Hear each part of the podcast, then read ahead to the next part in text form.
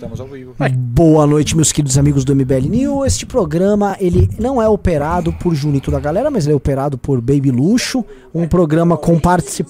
Baby Luxo, programa é, produzido por Jennifer Galbiati, direção de arte do senhor Lobato Lobatovic, e hoje à noite com a presença da dupla especial, senhor Ricardo, nosso shake da alegria. E shake da alegria. Shake da alegria. Parece que eu estou um milkshake. de- O imã da paz. O imã da O imã da paz. rede. O Irmã da Night. E Renan Santos, o seu calvo de sempre, que deixará de ser. Aliás, tenho notícias aí, hein? Arthur Não, a, a gente, a gente vai fazer o negócio juntos. Não, mas tá sabendo que alguém, que alguém arrumou isso tudo pra gente? Não, mas pra quando que a gente vai fazer isso? ah, tipo, tipo, antes do carnaval? Depois do Não, carnaval? não, depois. Tem que ser depois. Depois do carnaval. Lá pra março. Março. Não, não, março não. Maio. maio. é Tu, tu arrumou tudo. Ok, maio a gente vai fazer. Vai ser uma situação muito ridícula, porque eu acho que eu vou parecer um monge budista estranho. Com Mas vai dar bom. careca, minha cabeça vai ficar bem ridícula. E é isso aí. Mas dá bom. Ah, eu- eu vou, eu vou gostar muito, Muito. de re- recobrar o meu cabelo. Nossa, isso é, isso é uma delícia. Tava vendo fotos minhas. você né? vai deixar os cabelão. Não, não, eu vou meter ele de novo no Power.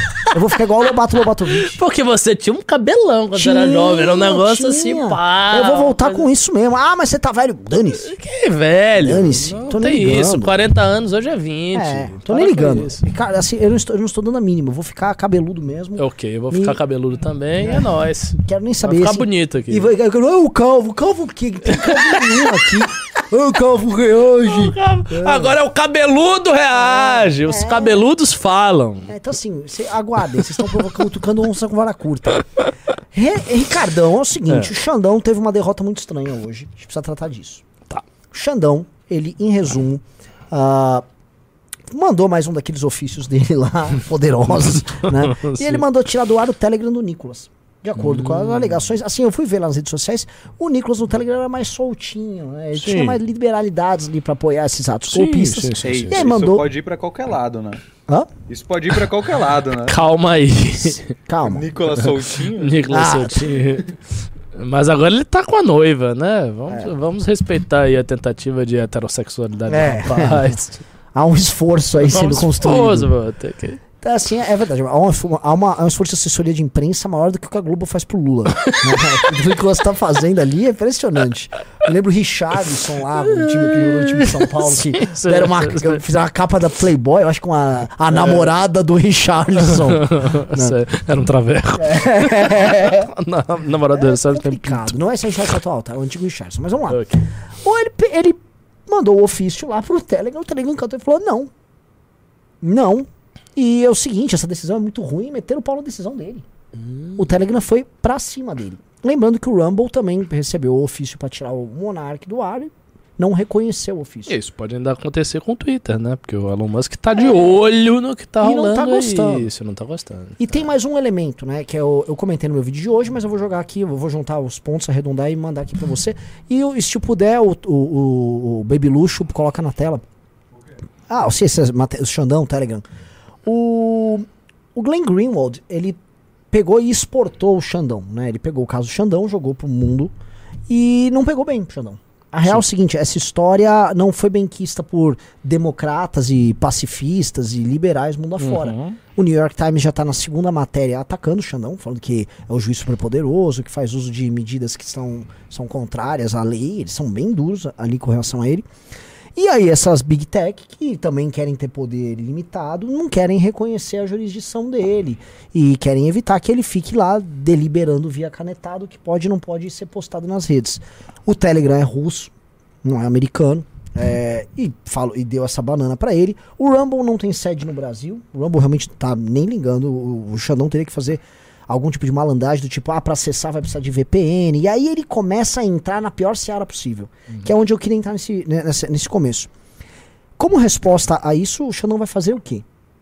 Ah, vou proibir o Telegram no Brasil, vou Não, proibir ele não o vai Rumble fazer no isso. Brasil. Ele, ele não tem nem peito pra fazer isso. Então aí ele vai ter uma derrota. A primeira. A primeira grande derrota. E não é uma derrota pros agentes, é uma derrota pras Big Tech. Uhum. E ele começa a tomar porrada dessas Big Tech.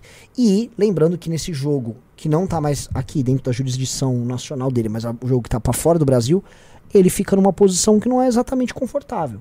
Uhum. Porque ele já passa a ser visto como um cara que passou do ponto a ponto de as empresas já começarem a né, botar ele de Uhum. lado. É, isso atrapalha a narrativa dele aqui. Sim. A gente sabe muito bem que essa turma que valida ele, as oligarquias brasileiras, etc., elas, em alguma medida, precisam de um endosso externo, porque elas vivem de imitar o que vem mundo Sim. de fora. Então eles vão pegar sim, sim, algum daqueles livros como, a- como as democracias morrem e vão usar isso para justificar o que acontece com o Xandão.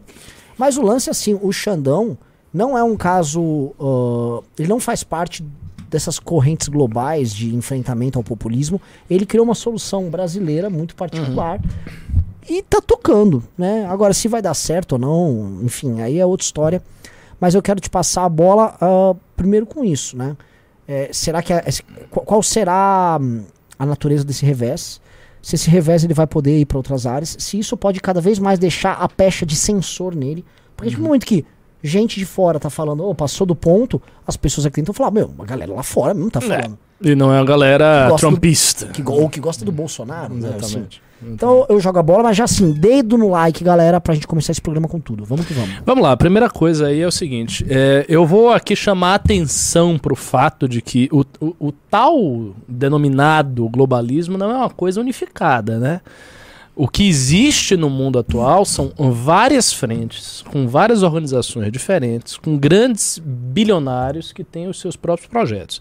Então, por exemplo, a gente tem o George Soros, né, com o projeto dele na Open Society, que é um cara que foi discípulo do Karl Popper e contribuiu nas revoluções coloridas do leste europeu. Ele tem uma agenda dele, mas você tem outras agendas acontecendo. Por exemplo, você tem um cara como Pierre Omidyar. Conhece? Não. O Omidyar é o dono do eBay e é um dos grandes globalistas do mundo atual. E ele tem uma agenda própria e a agenda dele tem a ver com o, o Glenn Greenwald. Ah, é? É, porque. Conte-me mais, ele... porque o Glenn me parece também um agente de ação global. Então, o que que ocorre? O Pierre Omidyar, ele tem uma fundação, dessas fundações em que ele influencia o mundo inteiro. Eu tenho contato com um amigo meu que trabalha para uma instituição da Índia e ele fala que assim tem a força lá do Omidyar na Índia, tá fazendo uma série de coisas. E o Omidyar, ele que é dono do eBay, ele fez uma doação gigantesca para criar o Intercept. Então ele doou mais de 200 milhões de dólares. Pausa. 200 Pera, pera, pera. milhões de doletas. A gente precisa fazer um relatório disso urgente. O Omidyar, Urgente pro clube. o Relatório Omidyar, que é disso. dono da eBay, foi o criador, em termos financeiros, do Intercept. Ele deu uma doação de mais... É real. Ele, ele mantém. Ele, ele fez uma doação de mais de 200 milhões de dólares. Você imagina que isso no contexto brasileiro dá mais de um bilhão É, de um reais. bi. é uma grana É. preta que ele deu para o Intercept. Com o objetivo de fazer o Intercept ser um jornalismo independente, um jornalismo investigativo em relação a tudo o que acontece em termos globais. Então, o Glenn Reynolds, ele é ligado a um projeto globalista, que não é o mesmo projeto do George Soros, que não é o mesmo projeto do Zuckerberg, que é um outro projeto, tocado pelo Omidyar, que é um cara, pelo que eu vi, que não tem assim, convicções de esquerda. Ele tem convicções, por assim dizer, pós-modernas. Ele acha que a liberdade do mundo tem que ser defendida não sei o que. Ele tem, ele tem essa, essa plataforma aí. E ele tem uma fundação gigantesca, riquíssima, que interfere na, na política de vários países. E o Glenn Greenwald é uma espécie de braço do Omidyar. E ele está atuando aqui no Brasil. Qual é a linha do, do Greenwald? A linha dele é denunciar as assim, as interferências do poder estatuído na liberdade de imprensa. E ele faz isso. Ele faz isso nos Estados Unidos, ele faz isso no Brasil e tal. E ele está numa posição muito de denunciar o que está rolando no Brasil, de denunciar certas Sim. coisas, que é a linha do Omidyar. Então, assim, a gente tem um grande player globalista que está aqui no Brasil e que vai defender o cara dele que está atuando, que é o Glenn Greenwald. Ou seja, essa é uma possibilidade que a direita encontra, meio que indiretamente, de se associar a um cara que não é de direita, o, Greenwald não é de direita, mas que tem essa defesa da liberdade de expressão e que ele identifica e encontra no Alexandre de Moraes, no que está acontecendo no STF, uma restrição dessa liberdade de expressão que ele está defendendo no mundo, a partir da concepção do Omidyar, que é um cara que também já escreveu livros, que tem um monte de palestras sobre isso, sobre liberdade de expressão, e que tem um projeto globalista dele. O que eu vejo hoje no mundo, por exemplo, é a, a, o, o entrechoque de vários projetos que podem ser qualificados como projetos globalistas. Elon Musk, Peter Thiel, Sim. galera straussiana dele, mais ligada a uma certa ala da direita norte-americana, o Omidyar de um lado, o George Soros de outro lado. Antigamente teve os irmãos Koch. Os, os irmãos É. Koch, que têm, que, ou pelo menos que tinham uma influência muito grande no Partido Republicano, mais em figuras tradicionais do Partido Republicano, tipo Jeb Bush, a família Bush e tal. Então, todas essas forças atuantes do globalismo, elas estão assim, se, se- se degladiando, elas estão se entrechocando.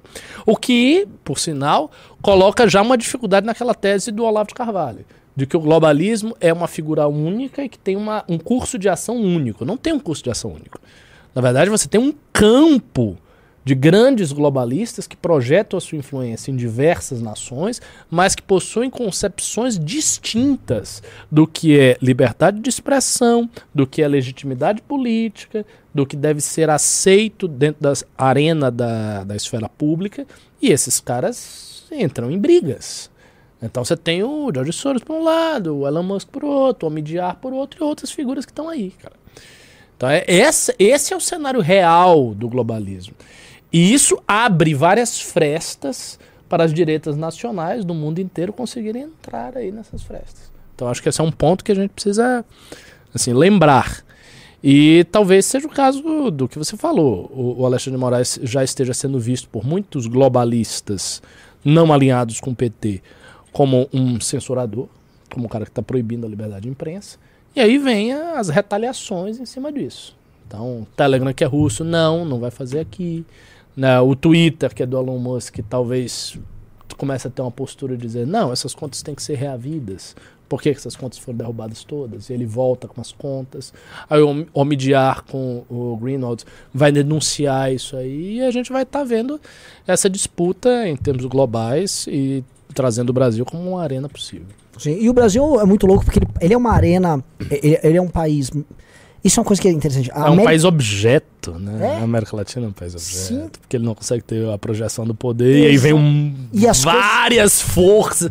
Governo chinês, Ah partido lá, chinês, o homem Omidyar, Soros. É, é fogo. Alexandre de Moraes multa a Telegram em 1,2 milhão por não bloquear Nicolas Ferreira. E provavelmente é por dia, hein? Cara, isso é, isso é muito negativo. Porque os donos do Telegram devem estar extremamente putos com o Alexandre de Moraes. Multa diária de 100 mil. Como qualquer entidade privada que exerce sua atividade econômica no território nacional, a rede social Telegram deve respeitar e cumprir de forma efetiva comandos diretos emitidos pelo Poder Judiciário relativos a fatos ocorridos com seus efeitos perenes dentro do território nacional, cabendo-lhe se entender necessário demonstrar seu inconformismo mediante os recursos permitidos pela legislação brasileira, justificou Moraes. É, aí eles fizeram baseado na- no binômio responsabilidade, É, é- liberdade. É interessante isso, né? Você percebe que, de alguma maneira, o Alexandre Moraes ele tá atuando como se ele fosse um nacionalista. É, exato. Aqui é o Brasil que que manda. loucura! Ele está atuando como se fosse um nacionalista, né? E ele tá arrumando uma briga que, assim, se o Alexandre de Moraes não tivesse censurando pessoas de direita, e aí pegassem o caso dele enfrentando uma, uma empresa global de mídia e levasse agora, sei lá, pra direita americana, eles este É. cara é um herói, Esse é o cara é um Batman. né? Esse cara é sensacional. Esse cara está. Não, está. Isso aí tem que representar que o Estado-nação. Uhum. Globalistas. Mas é, o cara, assim, é muito louco. E o Brasil, você estava falando do Brasil como essa arena perdida, né, cara? Me lembro dos episódios do, do Jaspion, né? Olha o que eu vou trazer aqui. que eles estavam lutando em Tóquio. Aí, né, tava lutando, tava lutando em Tóquio, do nada o Jaspion simplesmente pulava pra fora do quadro. E o monstro também pulava pra fora do quadro. E do nada, eles estavam no meio da cidade e eles paravam numa pedreira.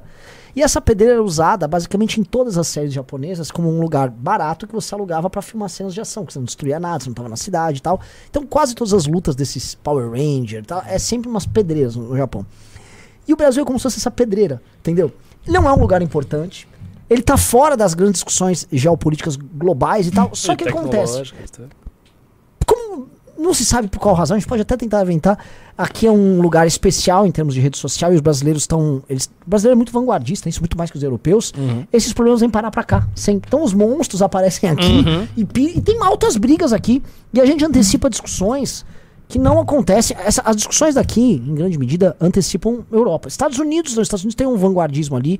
A gente às vezes alguma- antecipa algumas coisas deles, mas pelo amor de Deus, tá- os problemas se pintam aqui.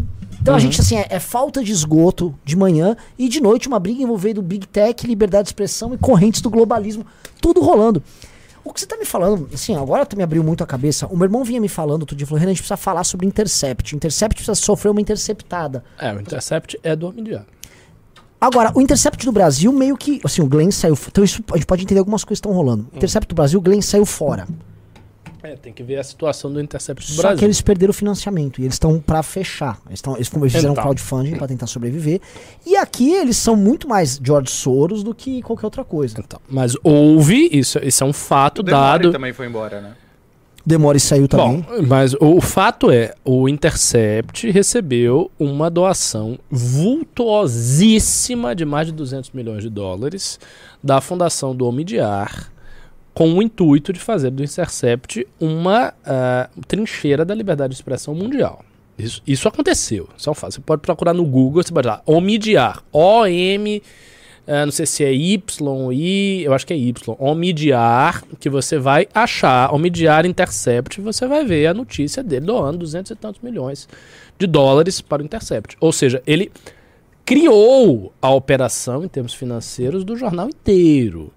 Então, isso, assim, isso não é pouca coisa. O vínculo que o, que o Glenn Greenwald tem com esse cara deve ser um vínculo fortíssimo. Sim. Ele recebeu essa doação.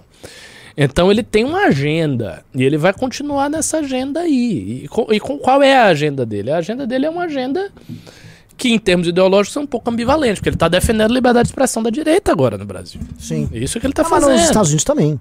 Nos Estados Unidos o- também. O Glenn Greenwald virou. É. ídolo da direita americana. Sim. Aparece dia sim, dia sim na Fox News, entendeu? E Mas tá o Homem de Ar não é um cara de direita. Ele é um pós-moderno, É, digamos. o que, é que assim, o que eu tô achando, pelo que você tá me falando, é, em alguma medida, o Intercept do Brasil, às vezes até por vias jurídicas, ele caiu na mão de outra pessoa, que não deles, e ele tá agindo como outra linha e eles tiveram que fazer uma ruptura ali. Porque, de É, fato, eles perderam o financiamento e saíram os caras. Provavelmente, eles, eles devem ter arrancado tudo e eles vão ter que seguir. Mas, assim, se eles perderam o financiamento e eles estão para fechar, então você não vai ter Intercept no Brasil. Sim. Como é que eles vão manter? Ah, eles têm que montar um site de trabalho. notícias que não dá tanta audiência. É, não dá tanta audiência, não dá dinheiro. A gente sabe que dinheiro para manter site de jornal é difícil, é duro você fazer. Você tem alguns aí. Agora, uma coisa que rolou é o seguinte, o Intercept teve Outra um coisa que tá papel... rolando é esse, esse zero de novos membros do clube. É, assim, hoje... Que eu- negócio é É, esse? hoje eu não bati a meta na hora da, na hora da tarde. Eu fiz eh, qui- 11 de 15. Hoje é o pior dia do clube em muito tempo. É o pior Por que que tá acontecendo isso? Eu não entendo, galera. Assim, a gente tá entregando um, negócio, assim, sensacional. Aliás, te falar. Eu não vou poder falar aqui, né? Agora, a galera do clube pode confirmar. A gente já mandou duas bombas que não saíram nem na imprensa. Que o Kim já, enfim, é, já até me confirmou, assim, já as fontes do papo jornalista já bateram, tá? Tá lá no clube, tá lá no Telegram do Clube MBL. É, é assim, duas bombas vão ser três bombas que a gente descobriu. Quem tá no clube e viu aqui, fala assim, é verdade, eu vi lá. Infelizmente eu não vou debater hoje com vocês isso no News, porque a gente deu a preferência em jogar no clube. Amanhã a gente pode falar.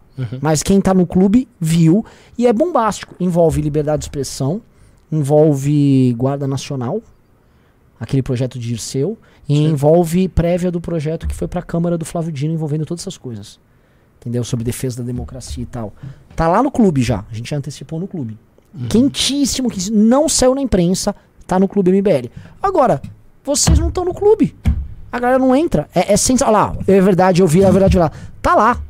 Tá lá no clube, ó. Quem viu, pode Muita verdade isso aí vai dar cagada. É, Pois é, ó, tem várias pessoas aqui que estão falando. Ó, eu já vi, eu já sei, eu quero saber e tal.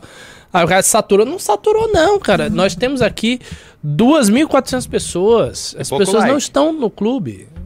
Então, cadê vocês no clube, pô? É. E lembrando que A gente depois tá que é trabalhando postado, isso tudo aqui em torno 20, disso. 30, 40 Hã? mil views. Depois que é postado essa live.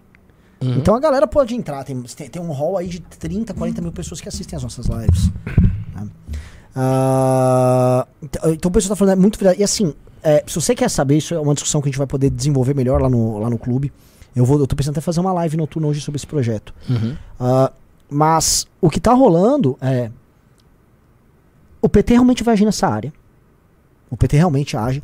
Não é o que estavam esperando Agora, se, se é melhor ou pior, a galera do clube, do clube sa- vai saber, a gente não vai falar aqui.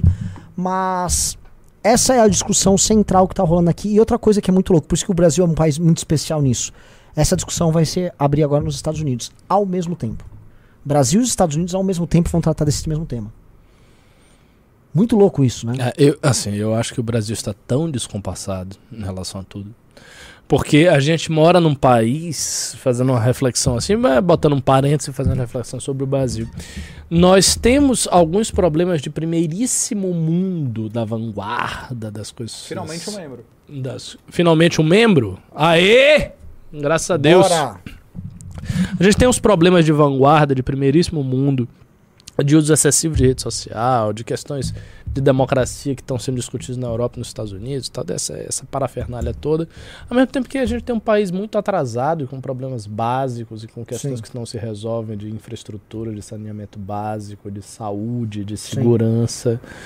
Eu acho, eu acho que o Brasil está numa situação particularmente ruim porque ele importa modas culturais que não estão em consonância com o espírito da sua população e que são importados pela elite, ao mesmo tempo que os problemas básicos eles estão aí. Ex- Então a gente tá, é, a gente tá herdando o pior dos dois isso, mundos.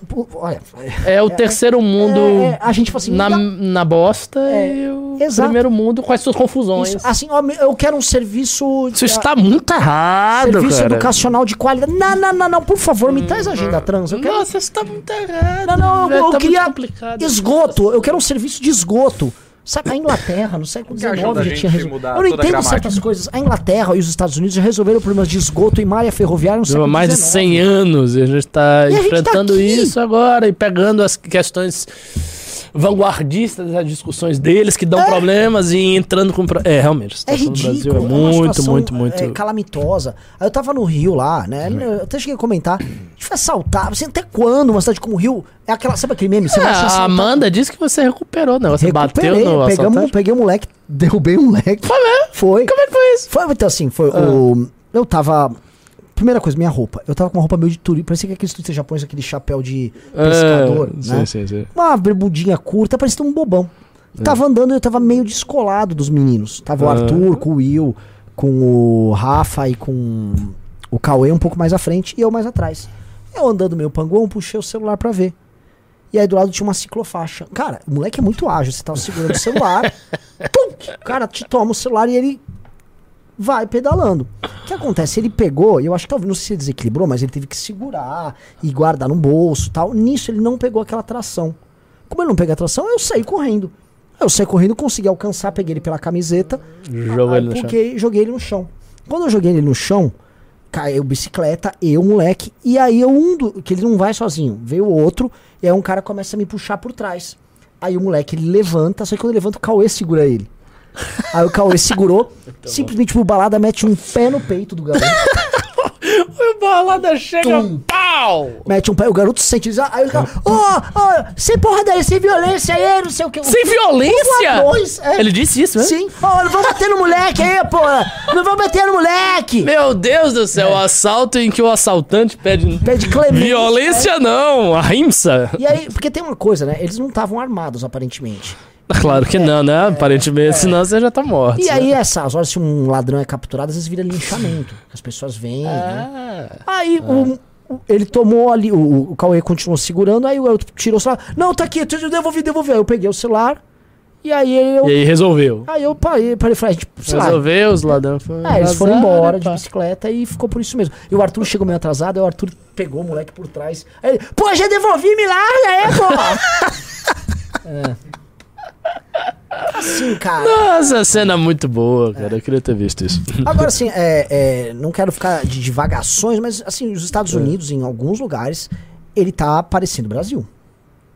Assim, é porque assim, é, o complicado a gente falar essas coisas, a gente fala que aí alguém vai lá e quer recortar e falar, ai, olha só, você tá querendo falar que São Francisco nos Estados Unidos virou Rio de Janeiro. Em grande medida, o número de moradores de rua, é, comparado com capitais brasileiras, não faz, hum, assim, nenhuma, nenhuma de grande diferença. É, De Detroit a São Francisco, Los Angeles é, mas não é pouco, é muito morador de rua. né, mas assim, eu acho que o morador de rua, e eu já lembrava do Ravena falando isso, é meio que um problema de grandes metrópoles, né? Por exemplo, eu quando vim aqui pra São Paulo, eu fiquei absolutamente estarrecido com a quantidade de moradores de rua que tem em São Paulo. Não, é mas- bem maior do que Salvador. Mas sempre teve. E aqui é um É, país. é muita gente. Mas aqui é um lugar pobre. Assim, Mas São, São Paulo é rica. mas, São, mas São Francisco não tinha isso. São Francisco nos Estados nunca teve. O Nova York teve, tirou e voltou a ter. Hum. É, Detroit, pô, até os anos 80 era rica. É uma cidade rica. Detroit hoje tá destruída. É, Los Angeles tá lotado, mas lotado. Se você for botar assim, homeless, põe no YouTube homeless, São Francisco, homeless, Los Angeles. É um monte de gente. Assim, dá até pra gente pegar algum vídeo aí, o, o Vitor Sono colocar, mas é horrível, assim, parecendo o centro de São Paulo. Assim, você vai filmando uma avenida inteira, é um favelão. Não tinha isso lá. Eles estão tendo esse tipo de problema, empobrece. Assim, a- a- a- as empresas estão abandonando a Califórnia a dar com pau. E, né, são, em geral, isso acontece nos estados administrados pelos democratas também. Uhum. E aí as pessoas se mudam pra lugares administrados pelos Parece uma. Cracolândia. Nossa, parece mesmo. E eram lugares, assim. Cara, mas aqui tem até uma organização de pessoas nas barracas. É, tá, tá bem organizadinho aqui, tá parecendo nosso acampamento em Brasília. Agora, se procurar, tem vídeos assim, É. bem, fe... bem tristes os vídeos, assim, porque. É. É, é, pra quem é pobre, você tá acostumado com a pobreza. Lá não, lá não era assim. Entendi. Ah, mas isso aí é um algo organizadinho, né? É, pô? tá organizado, tá, tá, tá, bu- tá bonitinho aí. É, não, mas aí não tá bonitinho não, tá, tá um favelão aberto. Nossa. Cara, a Califórnia já foi o, o estado, entendeu? São Francisco era um. Nossa, tá feio mesmo. Pomba aí, a galera tipo no meio da rua, fazendo sabe sei lá o que. é, é, muita gente usando droga. Tomando muita afetamina. E isso é um processo, isso está em um processo É, de Breaking aumento. Bad. Entendeu? Não é que tá uma coisa que ah, surgiu. Não, É. isso tá acontecendo. Tal. É, fala que bicho parece em São Paulo. É, tem a famosa Skid Row que fica lá.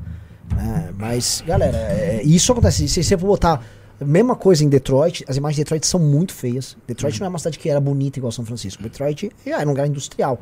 Ficou zoadíssimo, Detroit. É, tá zoado. Paris, você vai nadar em determinadas áreas, é um favelão também. Entendeu? Então, o. Tá acontecendo. né? E aí eles chamam muito lá nos Estados Unidos de brasilização. Brasilização. É, eles acham que eles vão virar um Brasil. Assim, o- todas as previsões negativas que eles fazem é sobre virar um Brasil. Eles dizem assim, ah, nós seremos uma minoria branca oprimida por uma maioria é, Parda. parda de latinos, né? É, violenta e as cidades favelizadas destruídas e tal. E aí eles ficam nisso. Eu tava comentando com o professor Paulo Cruz, eu tive com ele. E aí ele e falei assim, "Ah, tem um problema nessa direita americana que ela virou no fim a defensora da- dos interesses da, da, da Dos brancos. dos brancos. E na prática virou isso. O Partido Republicano em grande medida a direita americana virou defensor dos interesses dos brancos. Eles não têm temas que abarquem o restante da população, porque no fundo os brancos estão com medo e aí eles estão assim. Quer dizer, uma parte dos brancos, uma, uma grande parte deles ainda vota nos democratas. Mas uma parte está com medo e essa parte está com medo, ela só quer o seu, sua. Sobreviver, tá. Entendi. É. Ah, isso- esse é um problema que não se replicaria no Brasil.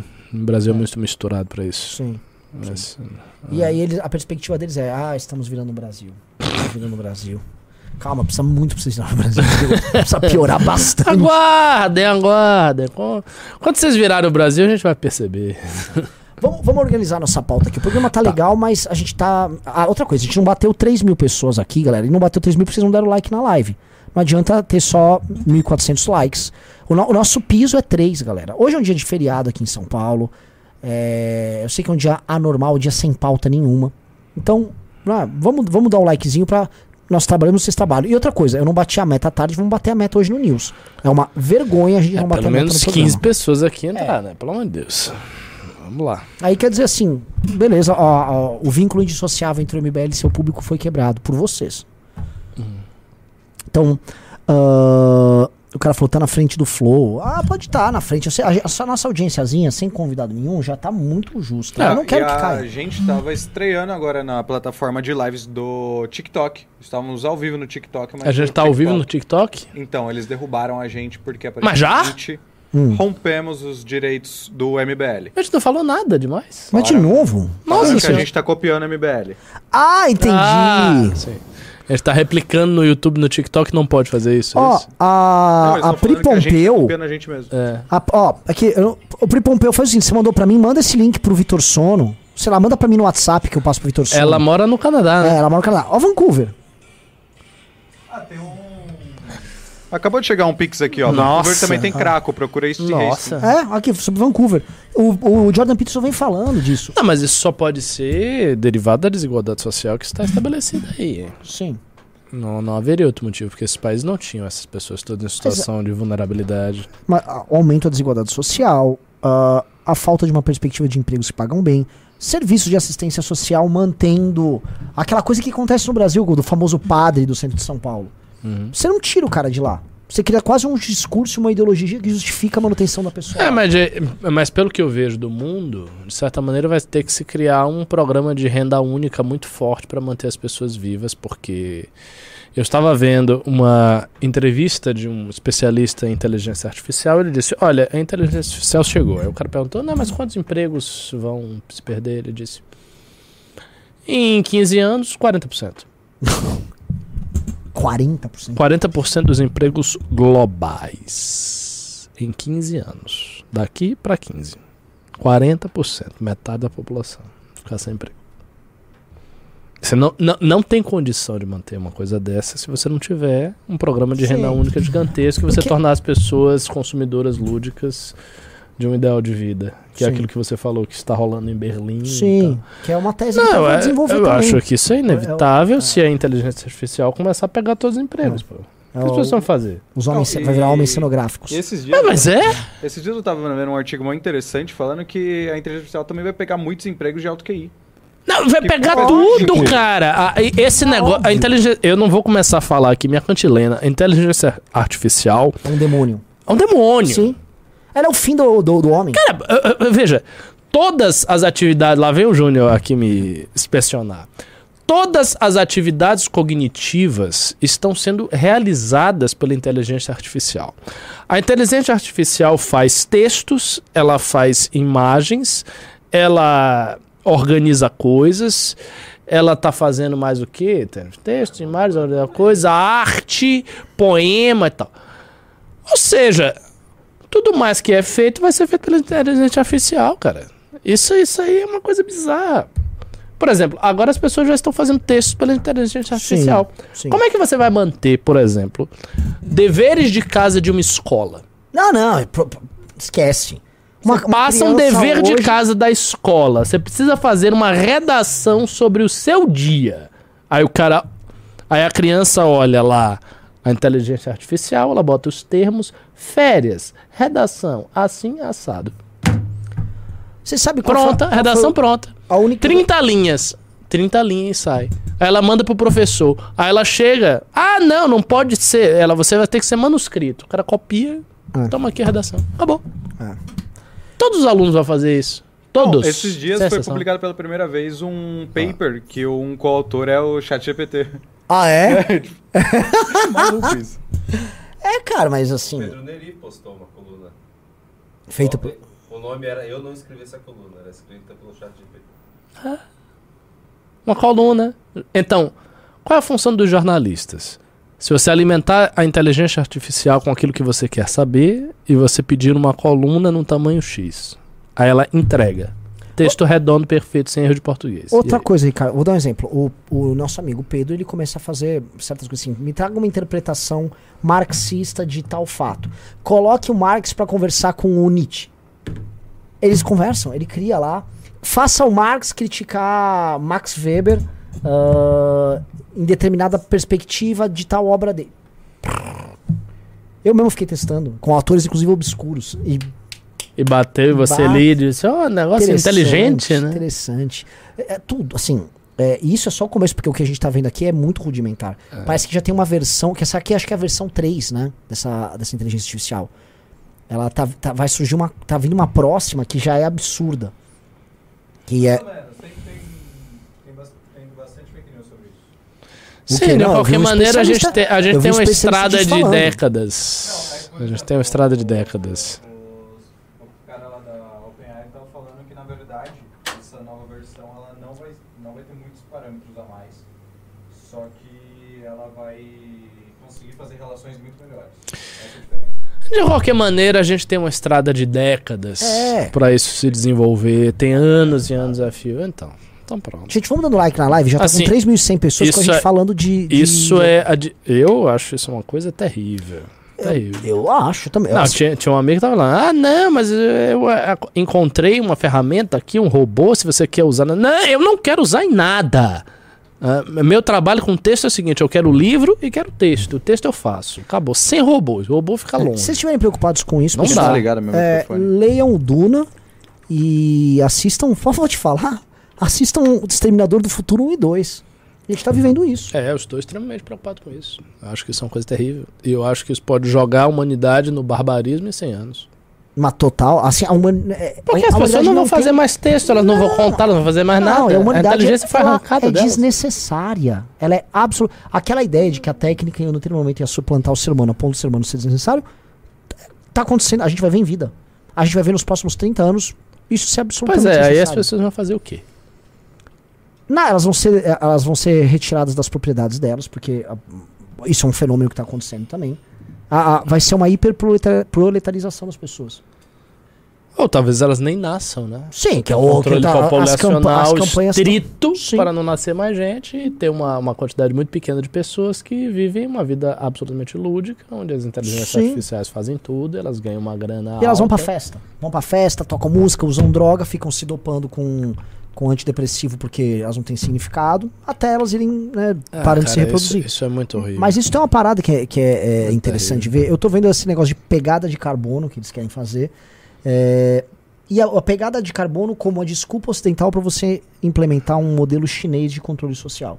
Os caras estavam pessoal nesse. Eu não quero parecer conspiratório, mas o cara tá falando. Tinha um cara discursando nesse fórum econômico agora, lá em Davos. Não, é incrível. E você pode ahn, controlar, né? A pegada de carbono que a pessoa consome, porque você viu que ela comprou num aplicativo, e você consegue levantar a pegada de carbono de todo o consumo da Mas o pessoa. que, que é essa pegada de carbono? Carbono é assim, por exemplo, se eu comprei um hambúrguer, você calcular quanto de carbono foi emitido no processo é, da- do motoqueiro que veio levar pra você, a quantidade de carbono calculado num preço, num produto que vai no McDonald's, vamos supor. Pra controlar a quantidade Ah, de isso, se eu vi, carbono? isso, se eu andei com carro, se eu viajei com avião. Aí Mas você qual, vê, ó, qual finalidade? de, pô, se a pessoa passa de uma determinada. ah, de um determinado limite de emissão de carbono ligado às atividades de vida dela, ah, ela paga uma taxa a mais, entendeu? É. E o cara tava comemorando isso. E para isso, obviamente, você tem que criar um sistema de controle eletrônico muito pesado sobre a, a- a atividade humana. Na China, é literalmente só o sistema de controle. Entendeu? Eu só tenho um sistema de controle. E dane-se, você vai ter que aceitar. Aqui não, aí vem a, o ambiente, porque o carbono do mundo, não sei o quê. E aí é isso, né? Aí mete uma greta autista pra ficar falando. Então, assim, é, o problema é, é, A gente fala essas coisas e tem o Carluxo que vai falar disso de uma maneira idiota, mas esse assunto é importante, cara. Esse assunto não é brincadeira. E eh, se a gente joga aqui, aí vai aparecer algum pseudo-liberalzinho, alguma pessoa metida espertinha num Twitter da vida. Ai, olha só o que o MBL tá falando, tá acreditando nisso. Ele quer regulação do Estado. Aí, é, né? Só que assim, isso tá rolando. é, isso é um problema global. O Brasil não é que não está pronto para essa discussão. O Brasil provavelmente vai importar essa discussão e achar linda. Né? A gente tá num governo que tá de quatro para isso. Eles foram por esse fórum ficaram de quatro. O Brasil, inclusive, por conta da Amazônia, ele é simbólico nessa questão toda. Então, é, assim, é, é aterrador. E assim a gente vai ver essas porcarias acontecer em vida. E se. é, e esse é o ponto, né? É, quem são os dissidentes nessa porcaria toda? Eu sei, tem a China, que não é, obviamente, ela é um polo de poder por si só, sei lá, eu vou pro Tajiquistão, não sei, entendeu? Eu vou fugir dessa porcaria. Né? Se o mundo fica essa loucura, né? Você não vai ter pra onde fugir. Não. Vai estar tudo administrado por sim, cima. sim, sim. É uma, é uma, é uma situação horrorosa. Né? Quem, teve, tem, quem sempre teve essas noções de liberdade mais aguçadas sempre foi o, o universo ocidental. Só que o ocidente eu acho que ele tá é, acabado, cara. Eu acho que ele não tem capacidade de resposta pra nada. Então, não sei, cara. Eu vejo todas essas coisas, eu só acho que vai dar uma merda des- desgraçada e a gente tá ferrado. é. Depois desse diagnóstico extremamente otimista, entrei no Clube MBL para vocês lutarem contra o PT. É, mas assim, cara, o que, que vai restar pra gente? Ah, tem- sim, são coisas aterradoras, porque vamos contar com os jovens. Se você for pegar o jovem, ele tá mais imbecilizado do que nunca. E se for pegar as mulheres jovens, porque as mulheres elas são muito mais propensas a essa loucura toda. Então a coisa tá assim, é, é- é muito difícil, muito difícil. Coisa boa. Coisa boa, né? Coisa Não, boa. Pra você que é programador aí, Vitor Sono, fala, Não, eu só quero É, pra você, Você, ó, a- vai a- ter um IA que vai programar. Já, eu sei. era, Eu- cara. eu te Você falar, acha que você vai ser. assuma, A gente assuma. vai lhe demitir, Eu vai botar um IA no seu eu lugar. falo pra você todo dia. Eu sei que eu vou perder meu emprego, mas eu gosto. Você sabe que vai perder o emprego, mas você não gosta. Não, mas o meu problema não é emprego. Eu não quero, não me importa emprego, Eu perder o emprego. Eu não quero perder a minha vida. voando por aí. Eu não quero perder a minha vida. Ah, O para. sentido da existência. Ah, para! O sentido da existência, cara. O ser humano construiu tantas coisas desde o Renascimento. Tava lá Piccolo della Mirandola na Itália, falando da dignidade do homem. Cadê a dignidade do Não, eu homem? só Dignidade queria- do só queria adicionar também. Acabou. Eu tava falando até esses dias, eu acho que era com o Russo, que também parte da, das gerações mais jovens estarem bem retardadas. Por exemplo, essa de agora também é por causa de inteligência arti- artificial. Entra na mente delas, né? Elas não conseguem fazer as coisas. Exato. Você parou pra, você parem pra pensar, a galera que nasceu a partir dos anos 2000 é uma galera que cujo raciocínio já é moldado mediante redes sociais. Sim. Com 10 anos de idade, Aham. Facebook, Exata, exatamente. Entendeu? A, a exatamente. forma de interagir com o mundo é Completamente. através das redes sociais. Completamente, que não é a nossa, a Não, nossa não geração. é. A Tem gente- uma geração jovem que É. é, ela não. Eu pego- Cara, eu conversei com uma, uma aluna do MBL, tá? ela não sabia o que era uma enciclopédia. Isso é muito louco, cara. Ela não tinha ideia que havia, num tempo primitivo, um negócio chamado enciclopédia e que, ele era, e que ela era feita de livros físicos que iam de A a Z. Sim, e você. Tipo, a noção disso. Como assim? É. Não é virtual? É, como- Por que existia isso? O que, que é isso? Uma enciclopédia que vai de A a Z, tem vários livros. Aí você cata um livro, lá tem B. Aí você olha, tem Britânia. É. E você. É, ge- é, era uma gigantesca. Ela não tinha a menor é, ideia é. disso aí, cara. E tinha os vendedores disso, né? Passava, tinha vendedor que passava de casa em casa. Cara, tudo isso britânica. pra essa galera é, é tipo, inexistente. Não, um absurdo, é. uma coisa arqueológica. É assustador, cara. galera- Ah, mas isso valeu a pena acabar mesmo. Não, tudo bem, cara, mas é. A que preço? Porque você vai acabar também, né? Então, você é a próxima enciclopédia que vai acabar. É, Galera, vamos cara. entrando no, no clube aí, por favor. Eu, assim, ó, se não bater a meta hoje, é, eu não. Amanhã já não faço a live à tarde. Na boa, não vou ficar me matando se vocês não estão na mesma vibe que a gente de lutar. Entre no clube. Entrou cinco, faltam 10. E não tô querendo fazer ameaçinha, é que, cara, eu tô, eu tô esgotando minha saúde no projeto desse ano. que eu falei, esse, é o ano, esse ano é o ano da gente construir tudo que precisa ser construído. Vocês precisam estar na mesma vibe que a gente, a mesma intensidade. É, o porra, é. inimigo, o inimigo, os, os inimigos, eles estão pra fazer qualquer loucura. A gente aqui é muito nhenhenhê. Vamos lá, vamos pra cima. Bem-vinda a Laura, que entrou aqui no clube. Veja que ah, existem ainda algumas mulheres que têm salvação. É, mas eu queria te comentar, assim, até até continuando que esse assunto tá bem interessante. Ah, pega o, o Kim. Né? O Kim jogou bola com a gente segunda-feira. Eu não joguei, mas os meninos foram jogar. Ah, é muito difícil eu tirar o Kim do mundo virtual. Eu tô tentando. Kim, saia do joguinho, saia disso tudo. Você vai jogar bola. É ainda uma coisa assim. Mas por que, que ele vai ser? Ele tá no mundo que existe. Sim, mas assim. Você tá no mundo ficcional É, que é, vai é. sumir. é, tipo, por que, que eles estão se encontrando física? Ah, esse gasto de carbono. Fisicamente, esse gasto de carbono, É essas pessoas gigante, suando. é. O que, que é isso? É, realmente não tem, né? Você olha assim. Com um jogo. É. Tem um jogo aqui. É, o jogo é, assim, é tão econômico, ele é tão elegante. Você tá, pega simplesmente aqui. Tic, tic, tic, tic, tic, tic, tic, tic, tic, tic. Né? E é uma, é uma loucura porque a galera que tá aqui nos acompanhando vai nisso. Gente, eh, vocês querem que a gente continue viajando? Uma vez eu te passei aquele cara, você aloprou o, o Bronze Age Pervert, né? É, Mas- não gostei, não Mas eu vou gostei te falar do estilo dele. o que, que eles o que, que ele tenta fundamentar, que agora eu tô, tô olhando o, o overall, ele é um dos caras disso aí. Eles estão chamando isso aí, não uma doutrina, mas um. Talvez uma doutrina que chama de vitalismo. Né?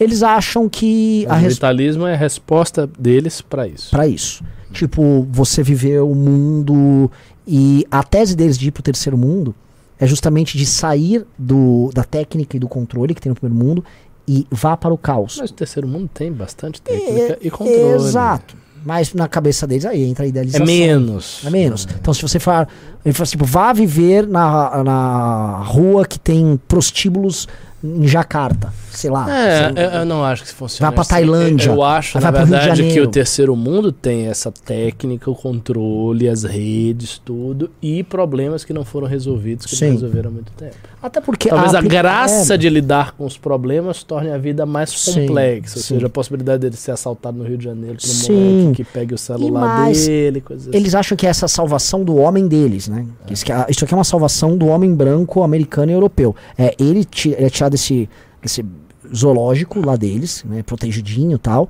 E aí eles vêm aqui pro Rio de Janeiro, aí ele acha que vai ficar amigo do traficante. Entendeu? E ele vai aprender a fazer negócios escusa, vai voltar pro país dele fumando um charuto, fazendo musculação, tomando sol. e aí ele vai ser um cara esperto, um street smart, pra enfrentar o sistema e tal, papapá. Então, é, é, eu entendo a lógica, mas eu acho que no fundo isso é um fetiche que eles criam, sabe? De recuperação da própria masculinidade e de um enfrentamento. Tipo assim, se eu usar. Se ir buscar energias vitais, lá, fundadas em carbono pra enfrentar o mundo do É, silício. assim, eu sinceramente acho que a solução para isso é a derrubada do capitalismo, né? É a única coisa que resta, só que.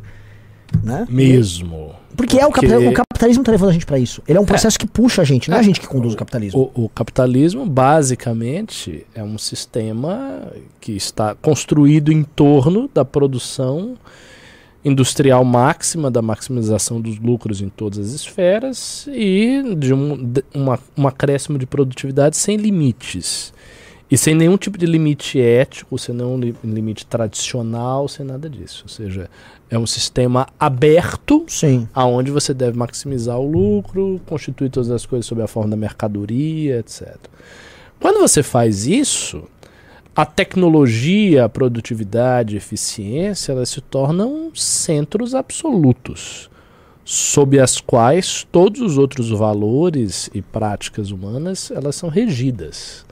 Se elas são regidas todas sob essas forças aí, você não tem mais controle sobre a tecnologia, produtividade e eficiência. Isso simplesmente sobe de forma exponencial. Então você passa a não ter meios, esse é o ponto, não ter meios de controlar essa expansão. A expansão acontece independentemente da vontade de qualquer pessoa.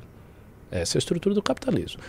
Quando o capitalismo existiu na época clássica burguesa, do século XVII até final, final do século XIX, você tinha uma burguesia que tentava emular as características da aristocracia e que mantinha um universo da burguesia esclarecida, ou seja, da alta cultura, da burguesia que ia ao teatro, que Sim. ia às artes, que bancava isso tudo e que criou toda a grande arte ocidental que a gente conhece, boa parte da grande arte. Que foi o grande século XIX, Beethoven, né? Mozart, tinha século XVII, XVIII, XIX. É assim, isso. é, Beethoven, Mozart, todas as escolas de pintura, essa coisa toda. Isso foi, sabe, um- um- uma, uma expressão da humanidade gigantesca que se criou a partir disso, mas que começa a se esgotar no início do século XX. Já no início do século XX, você tem um estilhaçamento de todos os critérios artísticos, o aparecimento de várias escolas distintas com princípios diferentes, expressionismo, dadaísmo, surrealismo, tudo isso explode no século XX.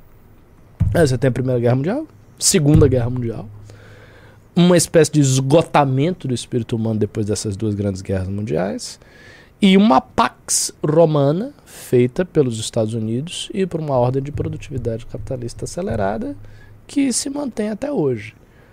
Quando isso acontece, você tem um apagamento da cultura humana. A cultura humana começa a cair vertiginosamente. E todos esses fenômenos que alguns marxistas interpretaram como sendo a indústria cultural, né, o apagamento do homem, o caso da cultura burguesa, Adorno, Lukács, essa galera toda, é real, isso está acontecendo. A tecnologia toma tudo, a ciência toma o lugar da justificação filosófica dos sistemas políticos, então você tem a queda do liberalismo clássico, Sim. a queda do kantismo, a queda da ideia de um sujeito independente, de um, do humanismo, tudo isso vai pá, pá, pá, caindo como se fosse um dominó. E o que sobra é a técnica e o desenvolvimento de melhores condições de vida em termos materiais e tal. E a gente está nessa aí. E a inteligência artificial surge, não há controle nenhum sobre a tecnologia.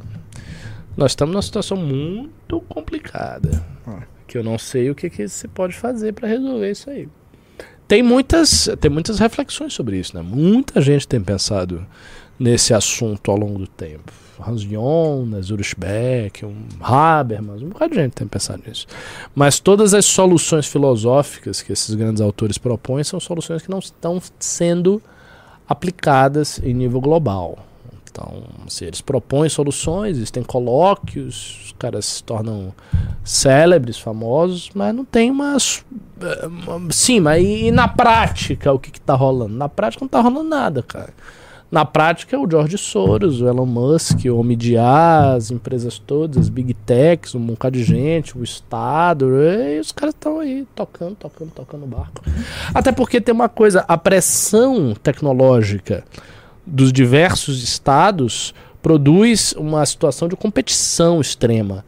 Então, o estado que não consegue dominar Exato, a inteligência artificial fica para trás. Portanto, o estado ele é obrigado Sim, ele perde a, própria soberania. investir né? muito nisso. Aí vai a China na dianteira nisso, os Estados Unidos na dianteira nisso, a China, a, a Índia na dianteira nisso.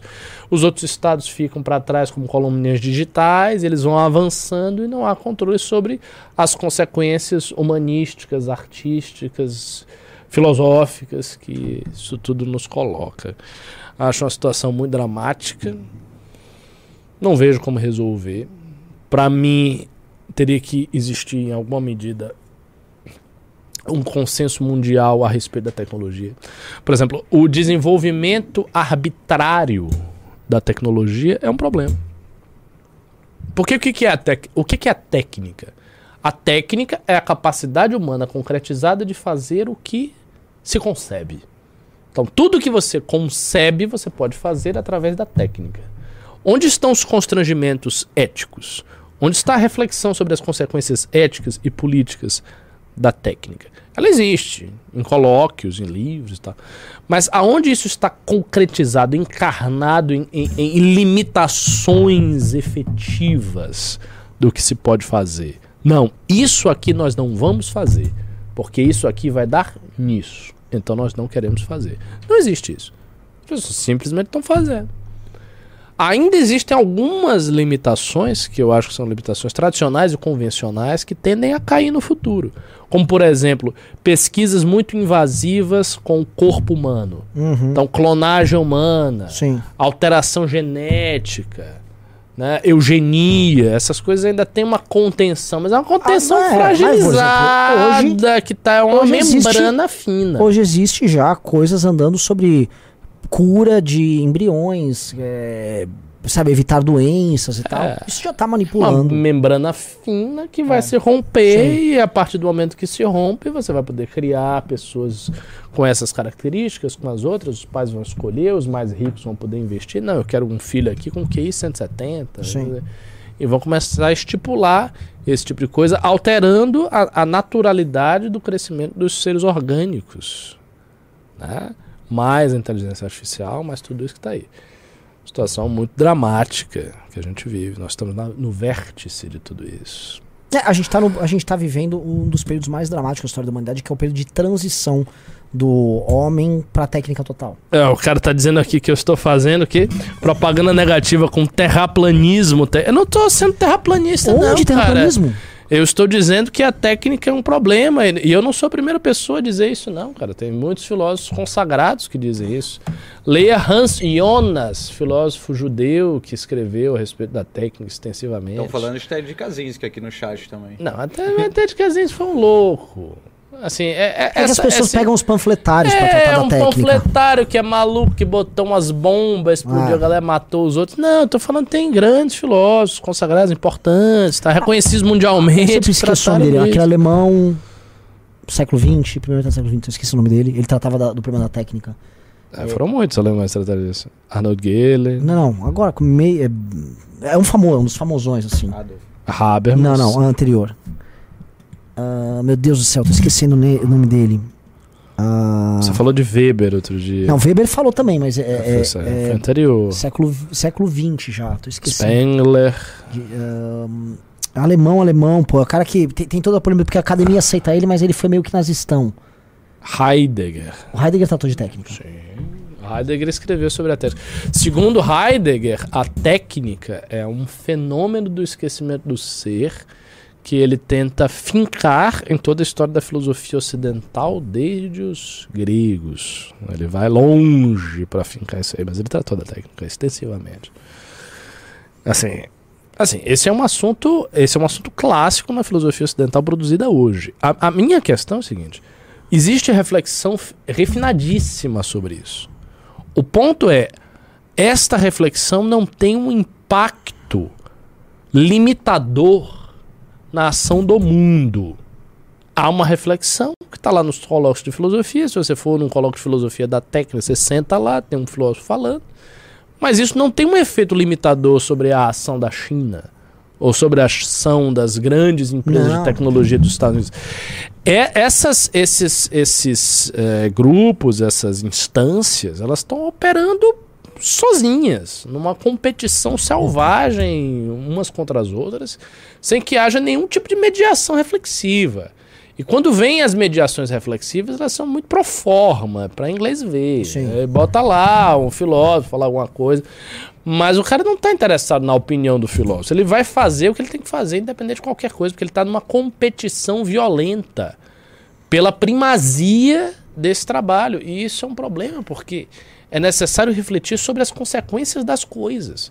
Por exemplo, esses vários engenheiros, essas empresas multimilionárias, bilionárias, que estão aí fomentando a inteligência artificial, eles não têm um interesse, nem sequer uma perspectiva da consequência política, ética, Nenhum. estética. Eles simplesmente fazem porque é possível fazer.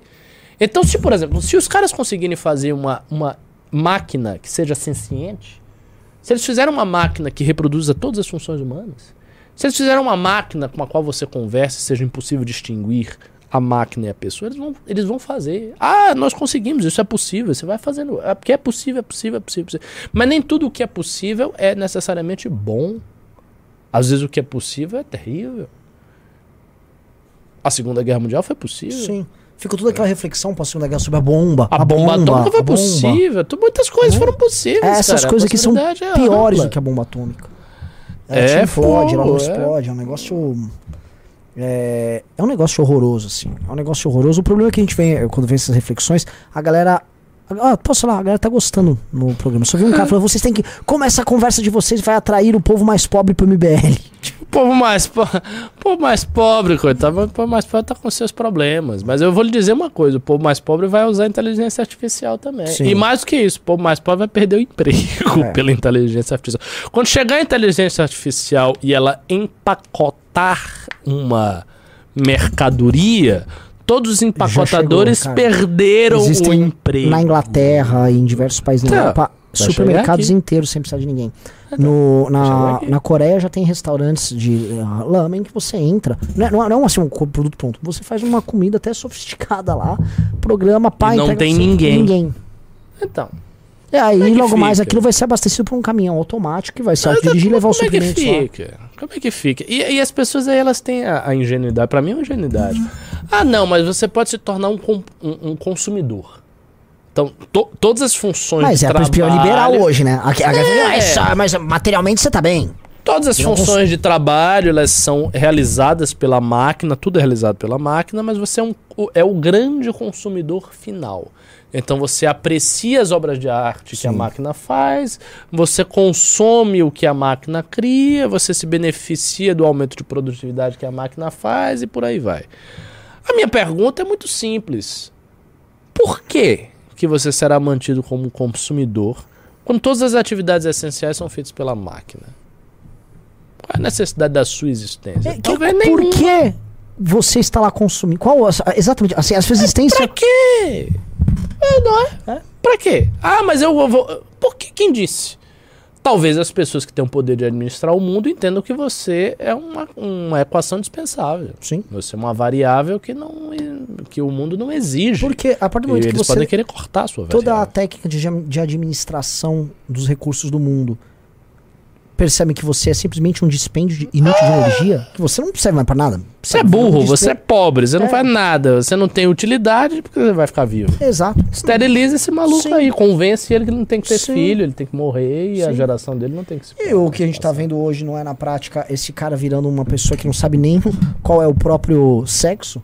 Pois é, e aí ele não vai ter filho, ele vai acabar a geração dele, né? Sim. E Porque no mundo antigo sempre foi ancestralidade, era Sim. o essencial, você E- procria e, E, tal. e eles estão e eles estão construindo as coisas de uma maneira hoje, até o discurso é um discurso de abandono das suas características humanas mais básicas e, e de qualquer rastro de cultura e de tradição e de é, de qualquer coisa que seja, vamos dizer, um obstáculo para o funcionamento da técnica. Qualquer coisa que, que atrapalha a alocação eficiente de capital e o avanço efetivo da técnica em alta competitividade, em alta velocidade, tudo isso tem que ser. pá.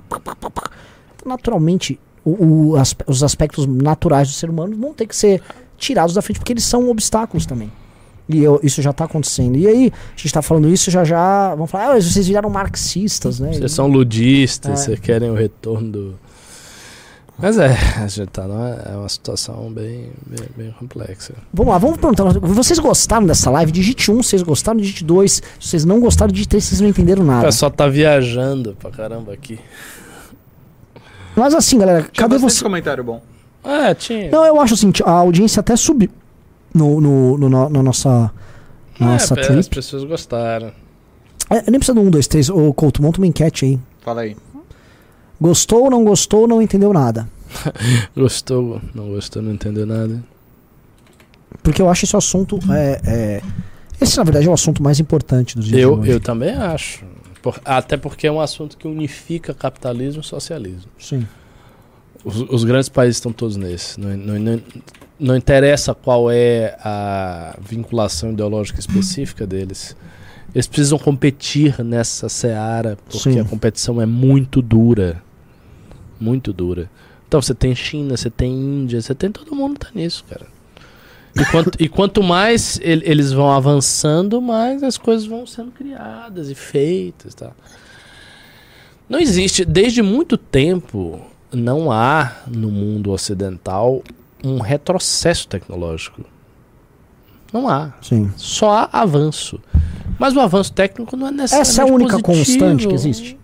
Então, aí que tá. O, o famoso Francis Fukuyama, quando ele escreve o livro dele, célebre, Fim da História, o capitalismo ganhou, a democracia ganhou.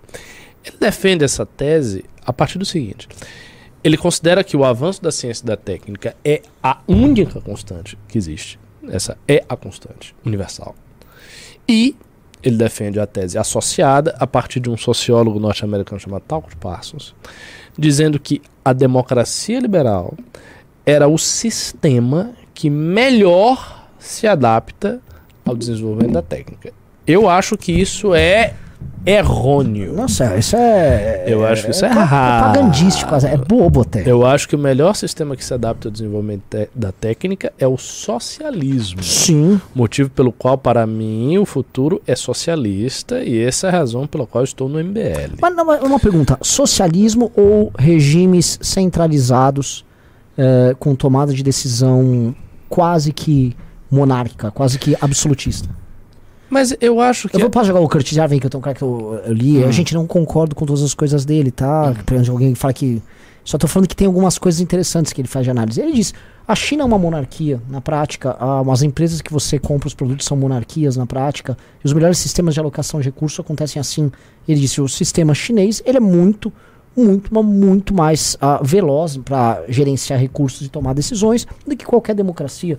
E É, mas eu, eu acho que tem um ponto aí. Primeiro, o, o sistema chinês não é exatamente uma monarquia, porque os, a, a, a, a base de legitimidade e fundamentação da monarquia é muito distinta do sistema chinês. Não, mas ele não usa o, te- o termo tradicional. Não, ele faz mas- um. mas- mas como, é- se, como se o Xi Jinping fosse um CEO com um conselho atrás mas e aí, com uma capacidade de mas tomada de aí decisão. que está. Qual é a ambição fundamental de todo o movimento socialista mundial. A ambição do movimento socialista é organizar a produção da forma mais estritamente racional possível. Essa é a ideia. Eles interpretam a época burguesa como uma época de desorganização da produção, onde os agentes individuais competem e onde não existe um planejamento perfeito desse trabalho de organização da produção. Quando a União Soviética tenta fazer esse trabalho, ela encontra dificuldades grandes. Quais são as dificuldades? Em primeiro lugar, ela tem uma casta burocrática muito ampliada que tenta organizar de forma planejada toda a produção e toda a alocação de recursos. Só que se descobriu, e essa é a argumentação de Hayek, dos liberais, que o mercado livre, com a tomada de Sim. Posições eh, individuais, possui uma inteligência interna maior do que uma casta burocrática separada desse mercado livre. Então você tem uma, uma adensação, você tem uma densidade maior de inteligência no mercado livre, Sim. porque ela toma decisões São pontuais. Bilhões de microtomadores de decisão. Exatamente, que acabam elevando a inteligência geral daquilo ali face a uma burocracia montada de pessoas. Então, qual é o desafio do socialismo? O desafio é reproduzir a inteligência do mercado livre e aumentar essa inteligência organizando a situação.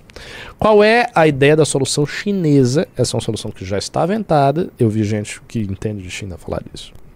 A ideia é pe pegar o mercado das suas soluções globais, transferir isso para uma planificação via inteligência artificial, reproduzir as micro-operações aqui. Todas só, as variáveis que você possa colocar. Só que todas as variáveis dentro de uma estrutura racional montada por uma inteligência artificial super eficiente e competente que possa fazer isso. Um computador quântico, uma coisa assim.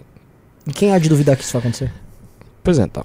Se eles fazem isso, então eles podem ter o resultado que se espera do socialismo. Qual é o resultado que se espera? Que você organize a sociedade de uma maneira mais efetiva do que qualquer organização a partir de tomadores de decisões individuais.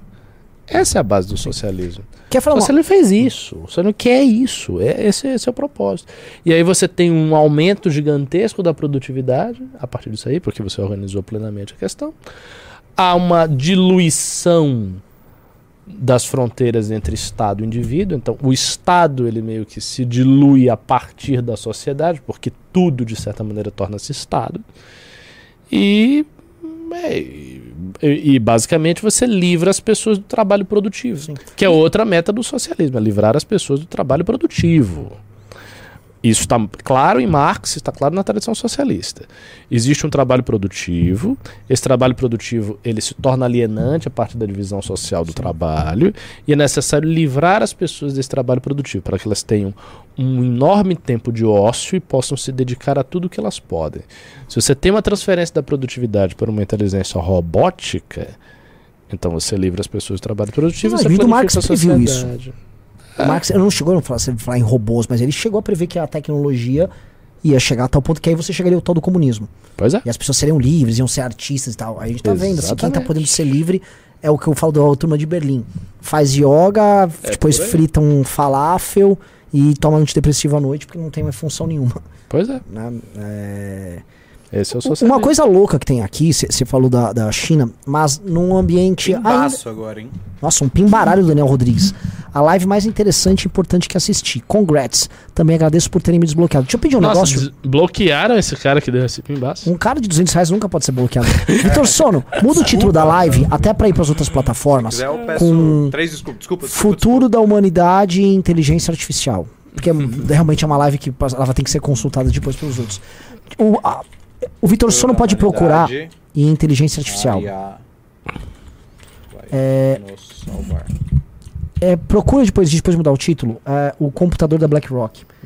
Sabe aquela super empresa BlackRock? Sim, eu conheço. Um ah, fundo de investimento gigante. E você sabe o que, que é o grande segredo deles? Foi um supercomputador que descobriu o melhor tipo de alocação de recurso em ações e opções e tal é, agindo quase como esse modelo que a China quer chegar, porém no mercado financeiro. E ele, basicamente, é, prevê e atua com uma velocidade muito maior do que milhares ou milhões de tomadores de decisão individuais ali no mercado financeiro e ele permitiu a eles isso. né? e procura, assim, dá- acha aí um- a- a- Calma aí, calma aí. A a Amanda deu um título muito bom.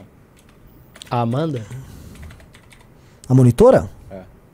Ah, do russo? Pode falar, pode falar. Então, acha aí É. que, eu quero, eu quero- que é muito interessante. Porque, sim, já tá a caminho isso aí. No mercado financeiro, em grande medida, é isso. Pois é. Mas, o- mas o que, que é isso senão socialismo? Você está transferindo as autonomias individuais dos tomadores de decisão para que uma é isso aí? estrutura geral. É o da BlackRock. Você tem que achar o supercomputador da BlackRock. Para uma estrutura geral que toma decisão por eles. Isso é o fim da liberdade, É obviamente. que não é muito diferente, não. Um supercomputador é exatamente isso. É porque quando os grandes polemistas liberais enfrentaram o A Estado procura da BlackRock, mercado, acha matéria, depois você acha foto, depois você põe os, aqui. os grandes polemistas liberais enfrentaram o soviético co- no, Esta- o Estado soviético num contexto em que as- essas tomadas de decisão não eram feitas por um computador. Elas Sim. eram feitas por uma burocracia humana Sim.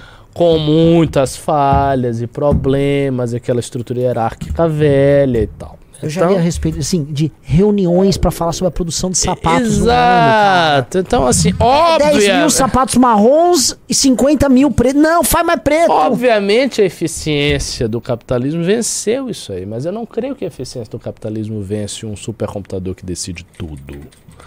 E o socialismo não depende necessariamente de uma casta burocrática. Não existe, aliás, em Marx a previsão de uma grande casta burocrática. Isso foi um epifenômeno que aconteceu na, Uni- na União Soviética, por necessidade de organização do sistema interno soviético. Isso não é um traço essencial, constitutivo do socialismo, tal como pensou Marx. Não é, não. Entendeu? Então você pode ter essa tomada de decisão. Claro, o marxismo eh, imagina que deva existir uma superação da alienação do homem. Ou seja, essa alienação que o homem tem em face do seu trabalho, ela tem que ser superada. O que parece estar ocorrendo é uma hiperalienação do homem em face do seu trabalho. Não a superação disso. Mas por meios transversos, que o próprio Marx não havia previsto, pode ser que você tenha um aumento gigantesco de produtividade. E pode ser que você tenha uma dissolução do Estado, tal como a gente conhece hoje. Para uma hiperorganização da produção que mantenha as pessoas vivas para usufruir Sim, dos seus benefícios sim, obtidos pelo Estado. sim. sim. Tá Que eu acho que é o que nós veremos acontecer. Assim, a gente tem um ranking dos países. O Klaus Schwab do, do Fórum Econômico Mundial, ele tem um livro que ele trata da quarta revolução industrial. E você vê quem são os países que estão mais a- avançados e adaptados para isso. Esses países, naturalmente, vão permitir que parte da sua juventude, em especial, especialmente em alguns centros urbanos, já vivam isso. Pois é. E porque quem tiver acesso a isso, você vai ter acesso mais rápido a essa produtividade, essa capacidade de geração e concentração de recursos, você vai ver isso acontecer. E, e eu acho que a gente já tem um pequenas, pequeno. Em grande, o jovem pós-moderno de um. De um que foi destruído agora. Austin, no Texas, tem muito disso. A gente foi para Austin, Texas, ah, algumas capitais na Europa. Na Ásia é um pouco complicado que você não tem a mesma liberdade que você tem no Ocidente, mas essa vida lúdica aí, ela já tá, ela já é permitida em alguns lugares. Uhum. Claro que ainda tem outras, outros constrangimentos e outras dificuldades. Total. Por é exemplo, precário. a existência de classes sociais distintas, Sim. de uma concentração de renda gigantesca nos super ricos, tudo isso. Mas tudo isso, os, os super ricos também são muito ingênuos. Eles imaginam que eles têm um controle absoluto da sociedade porque eles possuem um negócio chamado título de propriedade. Título de propriedade não significa nada. É uma convenção. É a- exatamente. É apenas uma convenção. Se a- o fundamento de legitimidade dessa convenção cai, acabou a ideia do super rico. Não tem super rico. O super rico será deglutido pela sociedade. Isso, é uma coisa que eles não percebem. Eles vão criando essas coisas todas, mas imaginando que a posição deles enquanto super ricos, enquanto detentores de propriedade, é uma coisa permanente, mas ela não é permanente, ela pode ser retirada. Basta que você tenha uma alteração da legislação tal que impeça esse tipo de coisa. Então, na prática, ô, ô, Ricardo, assim, é óbvio que a China, no médio e longo prazo, ela é o grande player. Por exemplo, É, o o que, que a China o faz com os super ricos? O Partido Comunista Chinês enquadra os super o tempo ricos. todo, ou eles desaparecem. É clássico, o cara do Alibaba, que é o, ah, o grande chinês empresário, não se adequou, sumiu acho que dois meses, três meses. Acho que voltou, né? Mas teve- Eficiência organizacional. Os caras estão em todo lugar, eles comandam todos os, Sim. as engrenagens do, do- do recurso, então você não tem super rico nenhum. Super rico ele é colocado no seu lugar. Isso pode ser importado para outro lugar. Sim. E todos os políticos, eles ficam de olho nisso. Porque a casta política se interessa bastante em criar isso aí. Agora, a- essas elites, então, no Ocidente, por exemplo, elas vão precisar suprimir o que a gente chama de democracia em prol de um modelo mais eficiente para poder até sobreviver. Eu acho que é o que já está acontecendo. Já está acontecendo. Veja, a, a democracia toda foi caracterizada, isso é uma coisa bem importante de se lembrar, pela instabilidade das instituições em face da crítica da esfera pública, das pessoas esclarecidas que pressionavam as instituições com as suas críticas. Aqui no Brasil, por exemplo, depois do fenômeno do bolsonarista, já existe meio que um consenso nas classes altas que democracia significa instituição forte. É. Isso é muito perigoso. Democracia não é instituição forte. Democracia é instituição permeável à crítica popular através dos meios de comunicação da esfera pública. Isso denota democracia. Não é instituição su- super, superpoderosa. Instituição superpoderosa, meu amigo, é ditadura, não é Sim. democracia. Só uma pausa aqui no que você está falando, o que o, jo o Giovanni Júnior perguntou. Esse conteúdo filosófico do Ricardo está no material do clube? E quanto aos devaneios do Renan nas lives solitárias? Estou pensando seriamente em assinar. É o seguinte, o clube, uma parte disso está no clube, e isso que você ouviu agora, parte dos devaneios, estão na revista. A revista é o seguinte, o clube, né, pra gente fazer a analogia aqui, o clube você foi para aquela rua agitada, tem a balada lá tal. A revista é a Cracolândia. Então, assim, é, você vai chegar na Cracolândia chegando na revista. Tanto que a gente não tá como um, como um, bom traficante de ideias aqui. A gente não tem nem, nem oferta, assim, ó, pra revista, assim, lote, quantos quer, faz a fila aqui, nós vamos te dar nossas pedrinhas. Então Vai a gente já peguei, vai fechar aqui nossos 300 primeiros craqueiros da revista, tá? Já tá tudo certinho, tem mais, tem uns 600 na fila. Logo mais bate mil. Mas enquanto isso, fique lá na balada, usando o clube. Tem uma parte dessas discussões estão lá, tá? Esse é o exemplo que eu queria dar. Agora, a galera, se você quiser ver só a análise política crua do que tá acontecendo aqui, vocês ficam aqui. Quando eu falo, ó, a gente precisa formar uma galera complicada, braba, vai pro clube. Vai pro clube, e aliás, se quiser ser liderança política, vai pra academia, que aí você vai vir participar mesmo, fisicamente, dessas conversas conosco, como acontece nos congressos nossos e tal. Nossa, já é, já é 8h23. 8 e 23 tem que ler os Vamos pimbas, hein? os pimbas, hein? Vambora. Ficou viajando demais aqui. Bora. Só um minuto que eu tô. Que você tá com sono, né? tô com sono. Aí, bora lá, bora lá. Uh, 9, 8. Peraí, meu microfone tava dando problema aqui. Ô, Renan, você não quer divulgar aquele negócio lá não? Dos designers, mano? Não, mas que assim, se... Divulga os designers, mano. Então a gente divulga aí os designs, aí Não, você. você que tem que falar. Eu não sei. gosta de mim. O Bruno, o Bruno só tá esperando eles. Tá, é pra Nem falar meu, o quê? É eu, pra hein? falar o quê? Quem é designer, quer ser voluntário a fazer coisa de design aí pra gente, fazer site, desenhar essas coisas aí, gosta. Tem um cara que tá cuidando disso agora. Se vocês quiserem entrar em contato com a gente, a gente tem um grupo só disso. mbl.org.br barra Figma. Se você não, não sabe digitar Figma, nem entra. Não é pra você estar lá. Então é isso. Agora bora pros pimbas. Gostei. Tipo assim, ainda também não tinha ideia. Que Eu ainda bem não que eu não vou entendi entrar nesse nada grupo. nessa Nem sei de- que é um Figma. Aí, ó, viu? É tipo O- um Sigma. Exato. O Decode Paradise mandou 10 reais. Um salve pro professor Ricardo e obrigado Oh. pela foto hoje. É, eu conheci o Decode Paradise lá. Ah, é? Uhum. Grande decode. Algum Marcos Vinícius, 2 reais. Até o Disco, ah, Disco Stu abrindo a live hoje. O que, que é isso? Oi? Disco Stu. Não sei o que é isso. Deixa eu pesquisar o que é. Mas vai pro próximo enquanto isso. Let's Bora. go. Ah, é o cara do Simpsons. É, Luiz Graciano, 10 reais. Buenas, gurizada. MBL News RS de hoje é uma entrevista com Glauco Braido, vereador do MBL Buenas. Buenas. São Bernardo do Campo. Bora lá participar com a gente. Aliás, amanhã estarei numa live do MBL Santa Catarina. Parece que eles fizeram um negócio pago aí. Procurem ver MBL SC, MBL Santa Catarina no Instagram. Buenas é tria, né? Rio Grande do Sul, Rio Grande, né? Tu tá louco? Tu tá louco? Rafael Um Marçal, porto, né? 10 reais.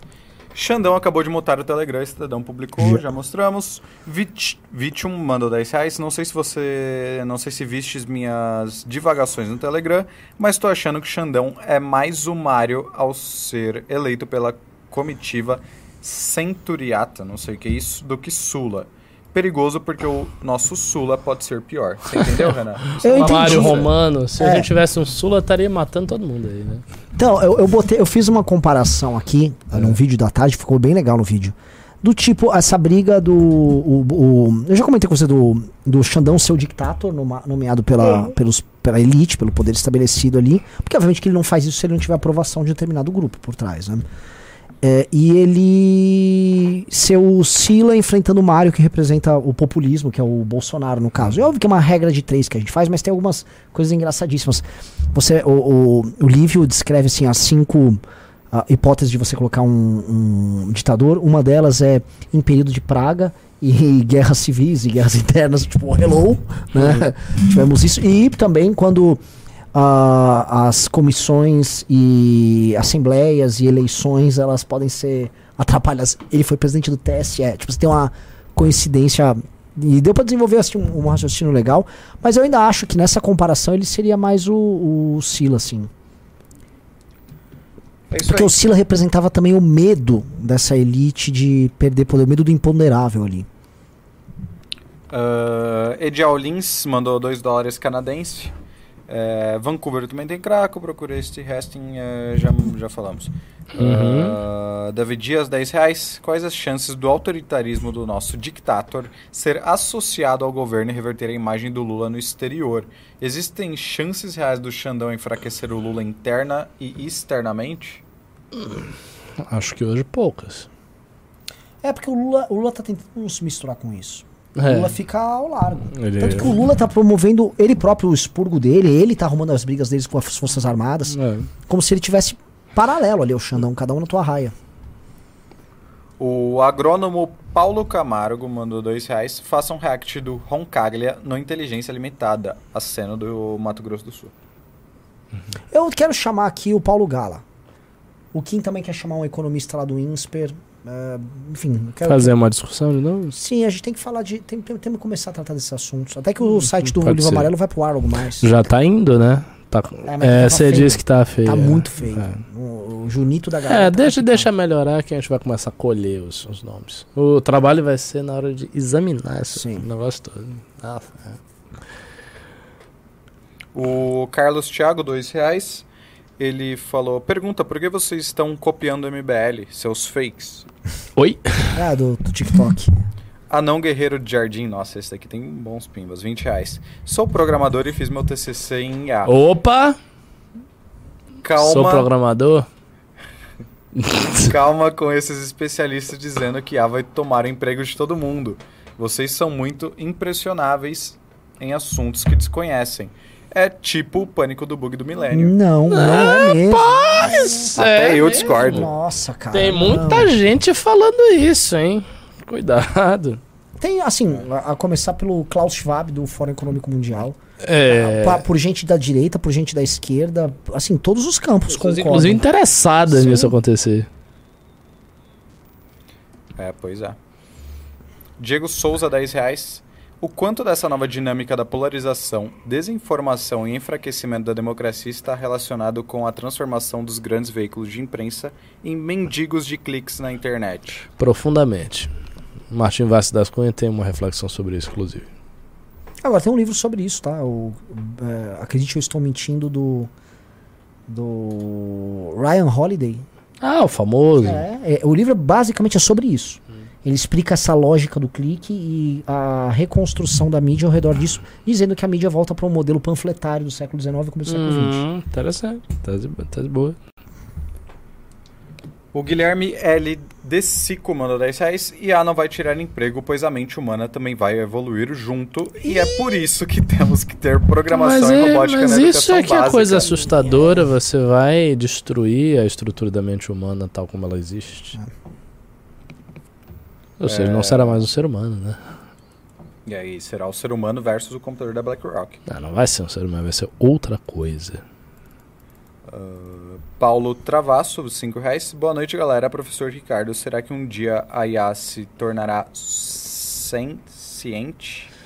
Olha, existe uma discussão muito Senciente é com- tipo humano? Existe uma. dis- Ó, eu fiz a minha dissertação de filosofia, um detalhe, sobre a questão do problema da mente, corpo e tal. Eu estudei essas coisas a partir da- do prisma filosófico. Existe uma discussão muito forte se a inteligência artificial é em sentido fraco ou sentido forte. Há autores que consideram que é possível, porque eles acham que a inteligência artificial é em sentido forte, ou seja, que ele pode assumir todas as funções da Sim. humanidade, ter ciência, ter conteúdos ah, proposicionais fenomenológicos, por aí vai. Não sei. O Anão Guerreiro Jardim, 10 reais. Michael Nicoleles, no Flow, falou o oposto de vocês sobre IA dominando o mundo. E é alguém que, ah, que sabe mesmo do que fala. É o, É, o Tão Miguel com pânico- Nicoleles. Peraí. é com todo respeito. Tão com pânico Miguel. tipo de terraplanista anti-vaxxer. Segura a peruca É, não é não, é porque eu acho que as pessoas, esses grandes É cientistas um e tudo entusiasta mais, não tem essa reflexão. Exatamente, eles são entusiastas, ele- então eles colocam meio que panos quentes na situação para dizer, ó, vocês estão muito desesperados, mas não é tão grave assim. Mas tem muita gente muito inteligente achando que é tudo grave. Vou dar um exemplo. Henry Kissinger, um dos maiores nomes da política externa norte-americana, está há 20 anos estudando a questão da inteligência artificial e em todas as palestras que ele diz, ele fala, isso é o maior desafio da humanidade até hoje. Sim. E você não vai dizer que Henry Kissinger é um otário, né? Um terraplanista. Não, e é o- as putas ia surgindo versus o brasileiro perdendo produtividade há 30 anos. Ah, a gente não tá só numa curva de competição. A gente tá indo pra competição com um cachorro. né? Mas é isso. Rodrigo Reisen de Moraes, 50 reais. Eu sinceramente acho que organizações como a União Europeia vão tentar regular a IA pesado. Tipo, multar e fechar empresas que usam Mas IA eles, aí se eles não tiverem capacidade de competição com o resto do mundo por conta disso, Exato. Como é que é, ele não tem o que fazer. Exatamente. Tiago, 10 reais. Renan e Ricardo, os cavaleiros do apocalipse tecnológico. Não é nada Estão me disso. lembrando uma certa garota, How Daddy. Uma certa garota, Débora G. A, Barbosa. a, a- a profeta, G. Barbosa? Que bom, obrigado pela comparação. acho grande que tá falando da Greta aqui, não sei. Greta? É. Não, tem nada a ver. E Se, se tá indo nessa linha que você não entendeu nada. A Greta, inclusive, é um instrumento disso. Exatamente. A Greta é um instrumento, por exemplo, da, da justificativa por um controle mais efetivo sobre emissões A individuais de do carbono clima. A partir do clima. O clima me parece como se fosse uma grande causa global que justificaria um aumento de controle. E assim, você está vendo políticas de aumento de controle no mundo inteiro sobre isso, especialmente no Ocidente. E para isso, como o Ocidente não é igual à China, você cria realmente grandes justificativas dentro do- da esfera de debate público para você poder gerar convencimentos, consensos e tal. O Matheus Neri, 20 reais. Como explico pra minha namorada o que é woke e por que combater isso sem parecer bolso reaça? Ela não é militante nem nada, até votou no Guto, mas se importa bastante com pautas LGBT. Cara, se ela votou etc. no Guto, ela tem bastante material aí É. pra ela ver o que é woke. Matheus Graciano, 15 reais. O Watson da IBM é um tipo de IA que dá auxílio para advogados e médicos nas tomadas de decisões. Pois é, né? Assim, advogado e médico eu acho que é o que mais vai perder emprego, possivelmente. Tá Não, todo o mundo advogado, coi- eu, os advogados achavam que não iam.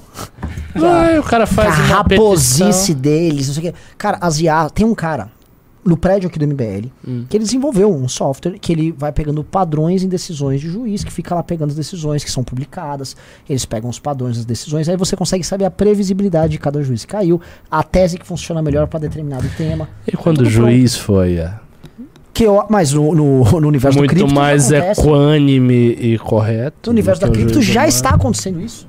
Mais regular, previsível. Sim. É, pois é. É, É, porque- Eu tava falando com o Russo essa semana sobre, sobre advogado. A gente achou uma IA brasileira que a cada dia ela adiciona na base dela 10 mil processos. Não tem como competir Não isso. tem. E o cara que falou, não, não, calma aí, o pessoal vai melhorar. Os caras vão pegando todos os padrões. O padrão da decisão do juiz, o padrão nas, pe- nas petições e nas acusações de um promotor. Você estabelece todos os padrões. É muito difícil você enfrentar isso. E os grandes escritórios de advocacia, eles são os primeiros a fazer isso. Eles investem em ter isso. Eles investem em ter bancos de dados supercomputadores. diminui o gasto. Sim. Uh, Anderley Pastrello, 20 reais. As redes sociais são o novo ópio do povo. As big techs serão como uma Inglaterra do século XIX, que guerreavam contra a China por causa da proibição do comércio de ópio. As IAs serão as novas religiões.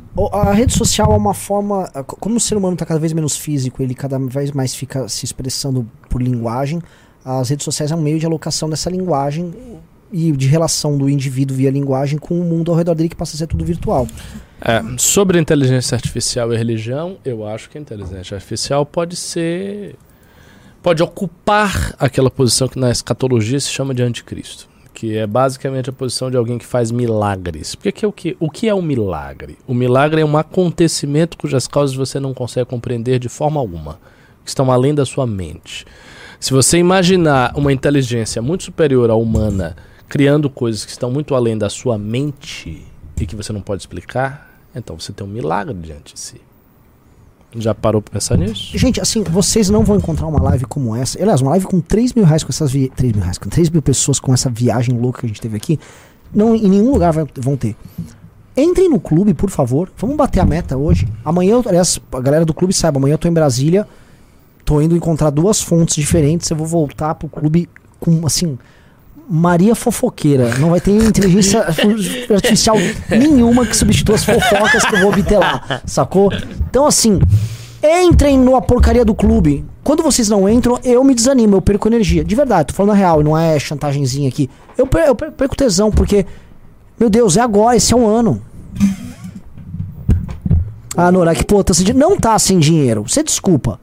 Não tá sem dinheiro. O Gabriel Amaro, 27,90 não disse nada, mas ele mandou mais 10,90 e disse: Lula pode ser candidato em 2026 e a idade. Pode, mas não sei, né? As pessoas também estavam nessa. A Lula tá muito velho, não vai, e aí? Ele tá aí. É o presidente. Ah, mas agora ele fica velho muito Que, que nunca venha com essas explicações padronizadas. Enquanto ele tá vivo, ele pode ser várias coisas. Éder Andrade, 20 reais. As IAs no médio prazo provavelmente vão ser cruciais para compensar a perda de produtividade causada pela escassez de mão de obra causada pelo envelhecimento das populações. Sim, bem colocado. Uh, Decode Paradise, 10 reais. Conheci Amanda Vettorazzi oficial. Sou gado assumido da Amanda. Legal, é code. Franklin Souza, 10 reais. Pesquise sobre a classe inútil. Um youtuber chamado Nas, do Nas Daily, já falava dessa automação global desde 2019. Matheus Graciano, 20 reais. Eu achava que 2000, eh, em 2010 que a vida no futuro não seria diferente. Mas, cara, hoje eu não tenho ideia de como vai ser e dá uma certa insegurança. Eu tenho a percepção de que vamos viver para ah, ver outras segundas guerras mundiais. Gente, a- a- eu tava pensando, a, a forma de eu viver há 10 anos atrás já era muito diferente do que eu vivo hoje. Sim. Não existia Uber há 10 anos atrás. Né? Eu precisava andar de carro de um lugar pro outro. Eu não mandava fazer entregas. Não havia Waze. Não, eu- e aí, eu- food. Às vezes eu procurar um endereço, eu ba... já não tinha antigamente, você comprava um guia. Mas eu podia comprar, eu baixava na internet e imprimia os caminhos que eu precisava fazer É, baixava máquina da 10, rota. demorava 10 minutos para abrir uma página na internet. É, É então- mudou completamente. Assim, a, a forma de viver hoje mudou demais, mas mudou muito rápido. E tá mudando, vai mudar mais rápido ainda. Quais são as novidades disso? Não havia o Pix, que é uma forma de pagamento ultra rápido. A forma como a gente transaciona coisas tá muito mais rápida. Eu- e esses modelos mais atuais de inteligência artificial também, eles estão sendo desenvolvidos muito rapidamente. Tipo, esses, os modelos melhores, mais recentes, que é baseado em... Um negócio técnico baseado em atenção de Transformer. Ele, ele, o primeiro paper dele, ele foi sol- solto em 2017. Tipo, é muito recente. Já Sim. tá aí. É outubro de 2017. Agora, foi. percebe uma coisa que o Ricardo. É que assim, a gente vai ficar muito tarde. O Ricardo fala já, mas isso é. As pessoas assumiram a ideia de progresso como uma ideologia, né? Então o cara mandou, Renan, mas o que, que você está reclamando? Tudo muda? Não! Um, nunca mudou tão rápido. E dois, antigamente não era tudo mundo. Antigamente era tudo igual. Você passava a sua vida inteira. Se fosse a. Cara, se você vivesse há 200 anos atrás, provavelmente no interior, vamos lá, de Portugal, sua vida ia ser absolutamente igual, sem nenhuma inovação técnica do dia que você nasceu ao dia que você morreu. Exatamente. Você Hoje, tinha- o seu modo de vida em 10 anos ele muda completamente. A, a- a sua relação com as outras pessoas muda completamente. Você é obrigado a se adaptar em circunstâncias absolutamente novas e o seu referencial antigo ele se torna em grande parte descartável. Então, eh, vocês estão entronizando a ideia da mudança como ideologia. Tipo, ah, não, viver é mudar. Lógico, você vira um cigano em vida aí, perdidão. Que é, É o que está isso aí. acontecendo. Você tá sendo atropelado É. pelas mudanças. E tá aí Não é que você pegar. escolhe É, nada, o negócio vem pau e vai. É. Aí, ó, ó só. E Max Gameplay. O, cara já, o nome dele já é gameplay junto. Mas ele é, mano. Estamos em constante que evolução. É, esse é o lance. Para onde? Você Para nem- quê? É. Você nem sabe pra onde você tá indo, por que você tá indo. e se vai dar tudo certo no indo, final. cara. é. Você vai. O Al Amaral mandou 10 reais. Se o professor Ricardo descobrir que conseguiram reorganizar o DNA de um rato, fazendo-o rejuvenescer, esse orgulho, eh, esse orgulhoso e arcaico calvo muçulmano já pode virar um ermitão? Saudades do MBLSC. Como é que é se eu descobrir o quê? Que um rato pode envelhecer? Como é que é isso? Rejuvenescer. Cara, eu não quero saber de nada disso, só quero viver a minha vida. Eu já acho que eu tenho tecnologia demais. Eu li esse artigo. É verdade? Eles descobriram realmente como brecar o envelhecimento mesmo. Eles descobriram no rato que você tem gatilhos de envelhecimento e que você pode voltar as suas células a. É, os Ah, um futuristas, um dos futuristas que é lido pelo Bill Gates, ele diz: o envelhecimento e a morte serão vencidos. Não, Isso, 100 anos já acabou. isso aparentemente, de acordo com essa pesquisa e com o que eles fizeram com o rato, assim, parece que nosso corpo, por alguma razão, ele programa o nosso envelhecimento mesmo. É uma escolha das suas células programar hum, por alguma questão. E você pode reprogramar ele. É, tudo isso me Eu acho que é assombra. isso que o mais vai impactar na religião. Cara, a religião acabou. Eu sou religioso, mas a situação da morte de Deus é um fato. Caralho, pesado, hein? Você não fala palavrão, pode falar Perdão, pesado. perdão, perdão. Pô, pô, baby luxo. Eu sei que você é uma menina desconstruída aí, Cacilda, mas. Situação não é fácil. É, eu esqueci, perdão, é, de verdade. Vitor Bronger, 10 10 reais. Por mais que seja possível um robô emular um ser humano, acho que não é possível ele desenvolver consciência, uma vez que algo material que não possu... que algo material não possua qualia, intencionalidade e subjetividade. É, cara, mas eu estudei isso academicamente com muita finura. Essa discussão é uma discussão que está em aberto. Existem diversos autores que imaginam que robôs podem desenvolver qualias. O que que é o qualia? Qualia é a. Eu vou explicar isso aí. É a experiência fenomênica das coisas. Tipo, você está enxergando aqui um laranja. O robô, ele não tem uma experiência Tem- interna, ele não tem um âmbito interno. Sim, mas ele não tem um âmbito interno hoje. Eu não sei o que ele vai ter no futuro. Ele pode talvez desenvolver qualia, talvez desenvolver intencionalidade. Vai saber. Ele também não precisa disso, né? Davi Dias, 10 reais. Ele precisa disso para decidir. Que é, aliás, uma coisa que segura a inteligência artificial. Ela não decide. Que a decisão é dependente de intencionalidade, que é dependente de qualia. Mas se ela decidir. Já pensou? É, Davi Dias, 10 Eu reais. quero isso. Aí as coisas vão ficar muito loucas. Para sobreviver nessa crise, vamos todos ter que ser funsas pagos para ter uma vida cenográfica no Brasil flo- folclórico baseado em turismo internacional e fundos estrangeiros para manter e expandir a Amazônia. Pô, mas a minha, minha. Eu já falei isso em 2017. O cida- se chama cidadão cenográfico. Você vai virar um cara cenográfico e aí grande parte do mundo, pelo menos pelo que eu acho, vai ser baseado em quais experiências lúdicas você vai oferecer para que pessoas ficam vivendo e tendo relações de amizade, relações sexuais e relações de consumo e tudo muito fugaz. E ó, em Berlim tá acontecendo essa coisa, agora em São Paulo é isso, em tal lugar é isso. E meio que é isso, porque não vai restar nada além disso. fazer. Só que isso é horrível, né? Davi Daniel Rodrigues mandou 200 reais lá, foi pro embaixo de Lemos.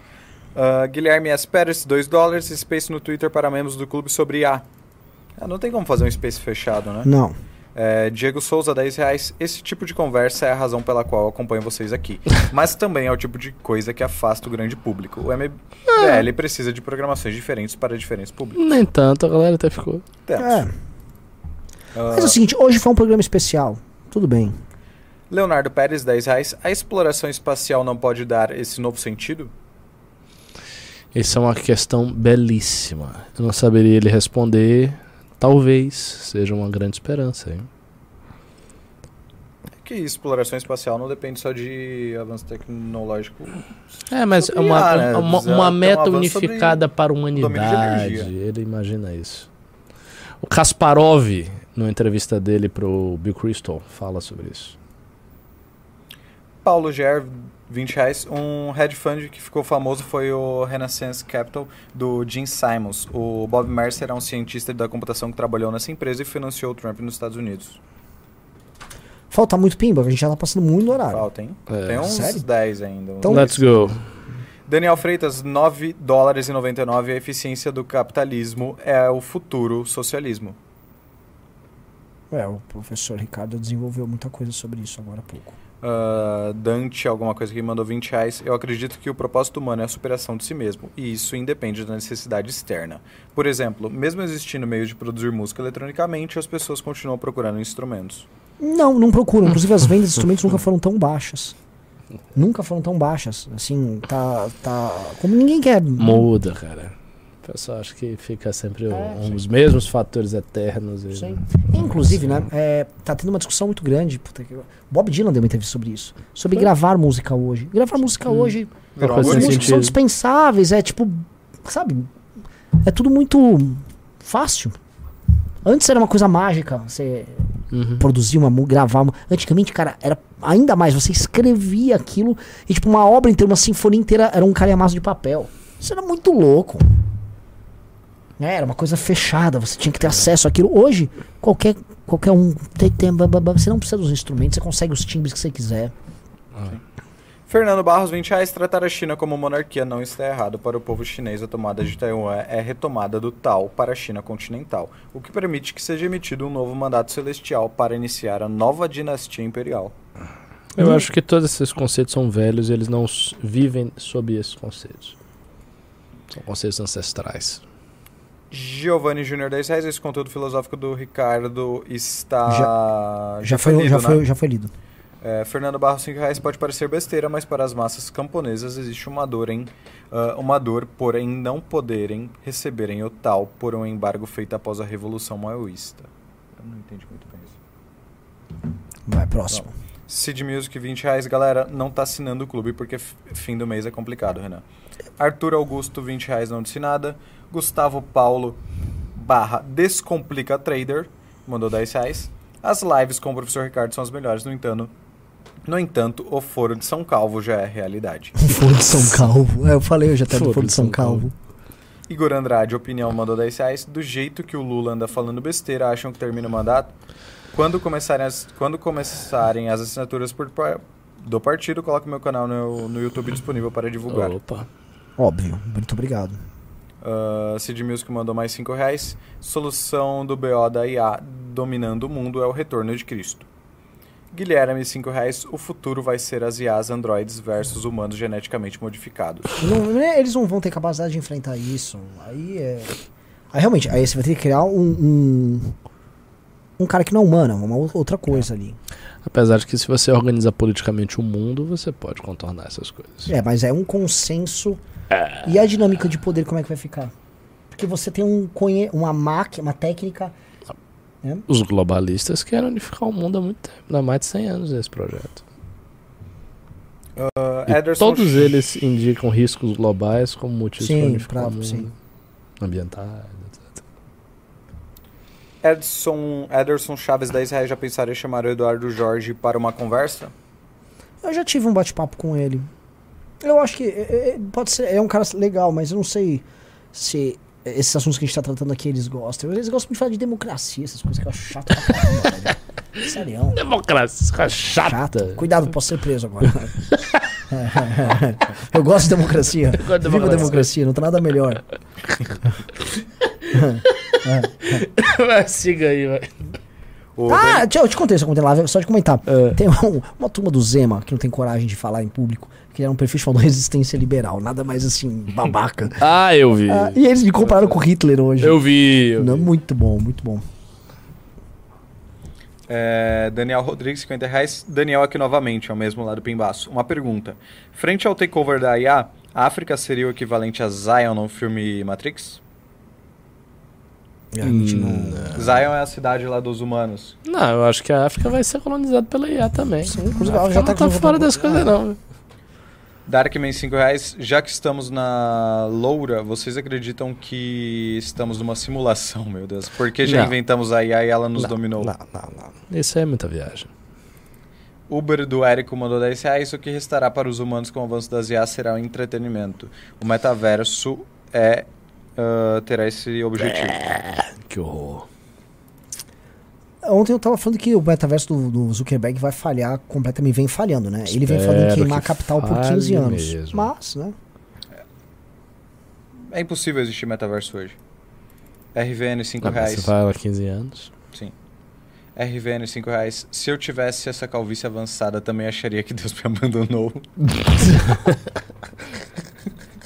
Uma boa resposta. Lion, Lion Luster mandou 20 reais. A China atraiu empresas no mundo impondo a seus trabalhadores carga de trabalho excessiva e até levando à morte de muitos chineses. A esquerda BR lambe a China, mas ignora as condições laborais de crescimento chinês. É o que parece mesmo. Lucas Mota, 10 reais. Deus não está morto. Quem morreu foi a identidade do homem. É, Deus, enquanto realidade metafísica, não tá morto. Mas a humanidade pode se esquecer dele. Agora, e- ah, tem Pix ainda. Nossa. Mas, assim, mas tá suspenso agora, pimba. Não É, mandem mais pimbas. Vamos, vamos, vamos. Eduardo Lins, 5 reais. Quando a IA vencer a consciência, o, prof- o profeta volta. Quando as estátuas forem como os homens, estarão perto do fim. vamos. Alhamdulillah. Vou abrir aqui o Pix, me deem um minuto.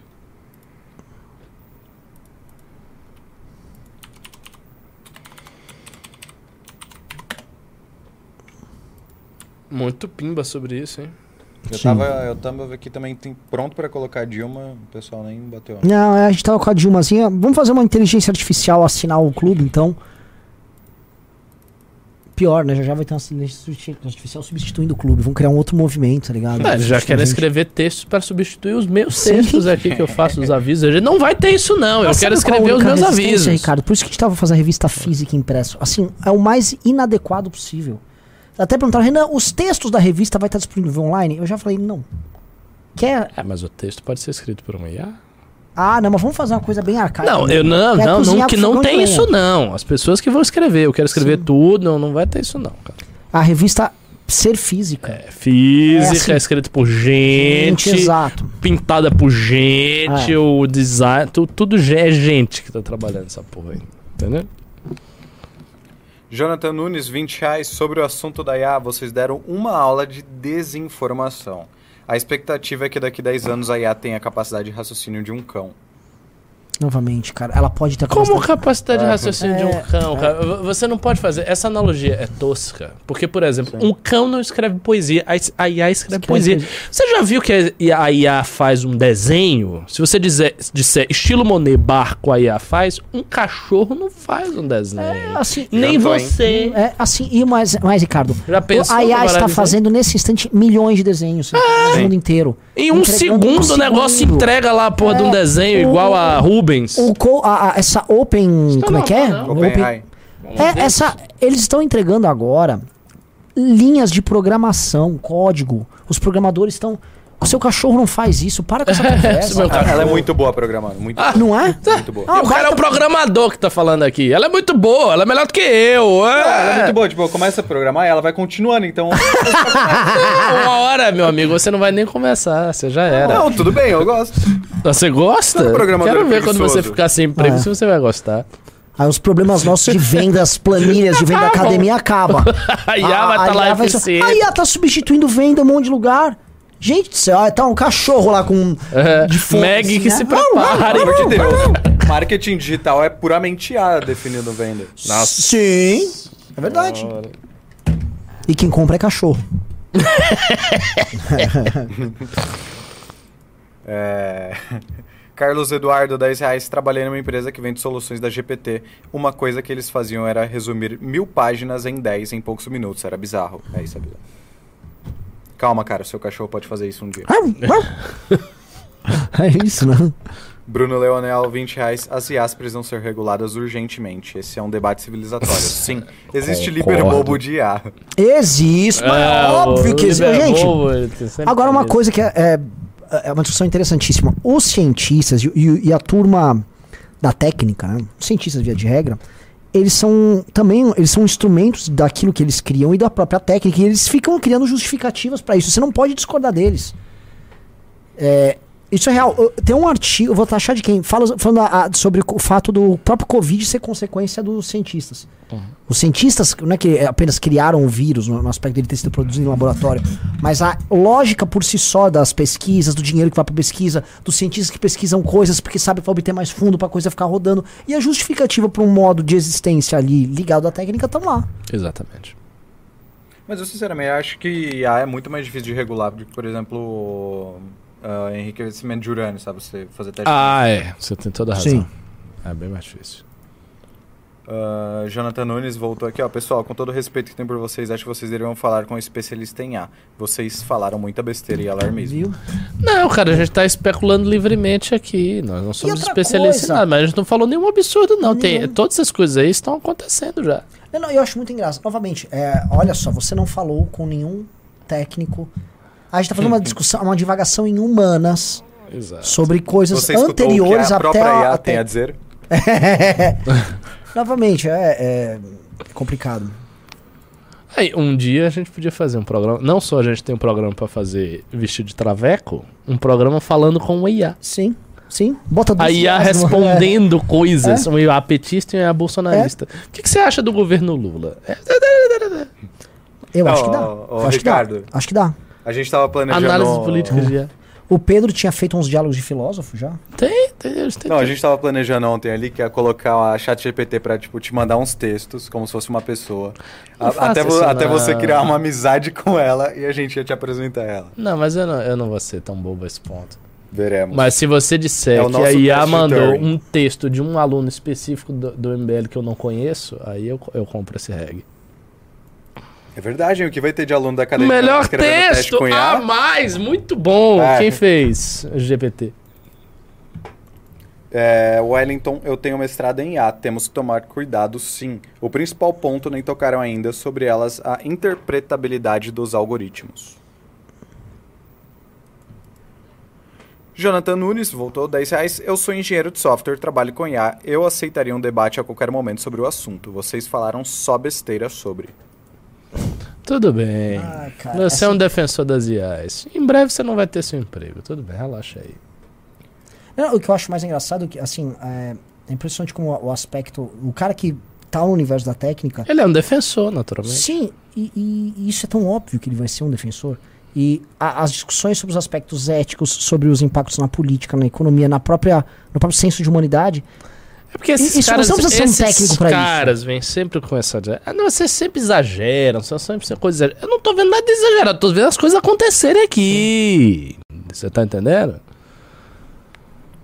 Outro Ah. dia um aluno meu mandou um texto que ele foi fazer aí pra vocês. Ele fez um texto para a faculdade dele, mas ele não fez. Foi a IA. E ele mandou. E deve ter tirado uma nota boa. Ele estava ótimo. Como é que fica?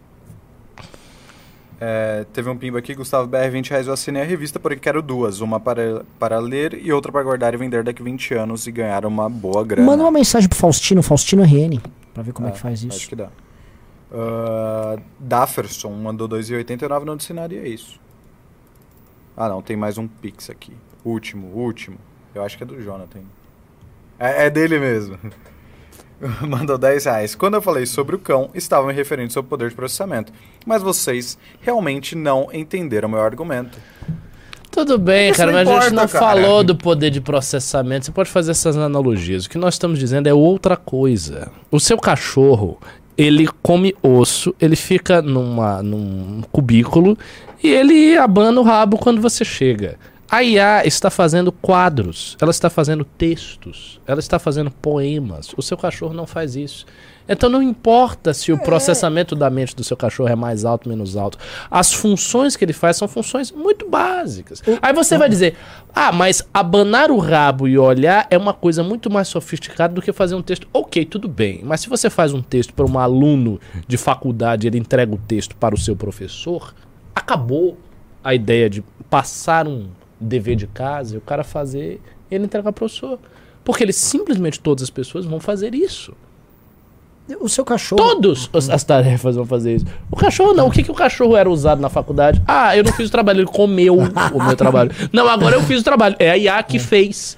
Né, não, assim, Percebeu a, assim, a diferença de consequências práticas? É enorme, pô. a relação do cachorro com o ser humano mudou a forma ah, de vida do ser humano lá, 10 mil, não sei, 10, 15 mil. Quando, quantos cachorros foram domesticados antes de Cristo tal. E realmente isso teve um impacto na forma como as pessoas se organizavam ali. Ele virou um parceiro de caçada. E dali em diante não mudou muito. Aí tá tendo mudanças gigantes na forma do ser humano se organizar agora. Então, assim, menos, cara. Assim, é- é- o- a- é- é- Não, porque a capacidade de processamento Mas do não cérebro é cachorro, não tá estamos falando disso. O impacto dela é real e é colossal. E esse impacto vai afetar novamente como as pessoas pensam, como elas agem, como elas se comunicam, como elas se relacionam. E até a gente vai começar a tratar de um ser humano que não tem, vamos dizer, a, fun- a função básica dele que é prover recursos para sua própria existência, porque ele não vai precisar fazer isso. Acabou a escassez, em certa medida, sendo substituído por um, né, uma inteligência. Então, é disso, não é o seu cachorro fazendo esse problema. O seu cachorro não vai trazer esse tipo de questão. Acho que o cachorro trouxe questões importantes lá para esse homem das cavernas. Au. E agora? É, ele caça comigo. Porque, pô, ele, ele substituiu várias E funções. ele é maravilhoso, o cachorro. Ele está estável há, há É, milênios. é, milênios. A IA, há milênios, o que, que ela vai fazer? Ninguém nem, nem sabe, nem consegue conceber. o cachorro. ele atingiu o apogeu Latindo dele. É. e correndo atrás de gatos. É, ele ficou. É, exato. Comendo assim. vômito. É, como- Não, ele teve alguns avanços, foram raças esquisitas que surgiram recentemente. Pitbull o aí, Pitbull, o Pug, que é uma falha genética. Mas vamos combinar que as alterações na humanidade não foram tão grandes. Tirando, acho que agora a ideia de paternidade do cachorro, pai da mãe e pai de pet, que é uma, é uma novidade interessante, mas vamos Mas combinar. relaxem, vai ter pai e mãe de robô também. É. Já tem namorado de robô, né? Os caras que namoram com aquelas Ah, pelo amor de bonecas. Deus, que vai ter de gente namorando aí. Nossa senhora. Migtos, São sucesso Paulo de vocês. 10 reais, eu sou programador e tenho estudado IA nos últimos 10 anos. Achei que foi de boa a conversa hoje. Debateram vários fatos que realmente aconteceram. Chatinha Valeu. essa galera reclamando. Thiago Sim. 10 reais, Renan Yamarino e Ricardo Tumber. Arthur Artoni 10 reais. Posso fazer uma IA chamada Pituca e criar junto com meu primo? Vai aí. É isso, acabou. Valeu. Boa noite. Valeu. Goodbye. Obrigado, galera. E fomos. Fala, galera.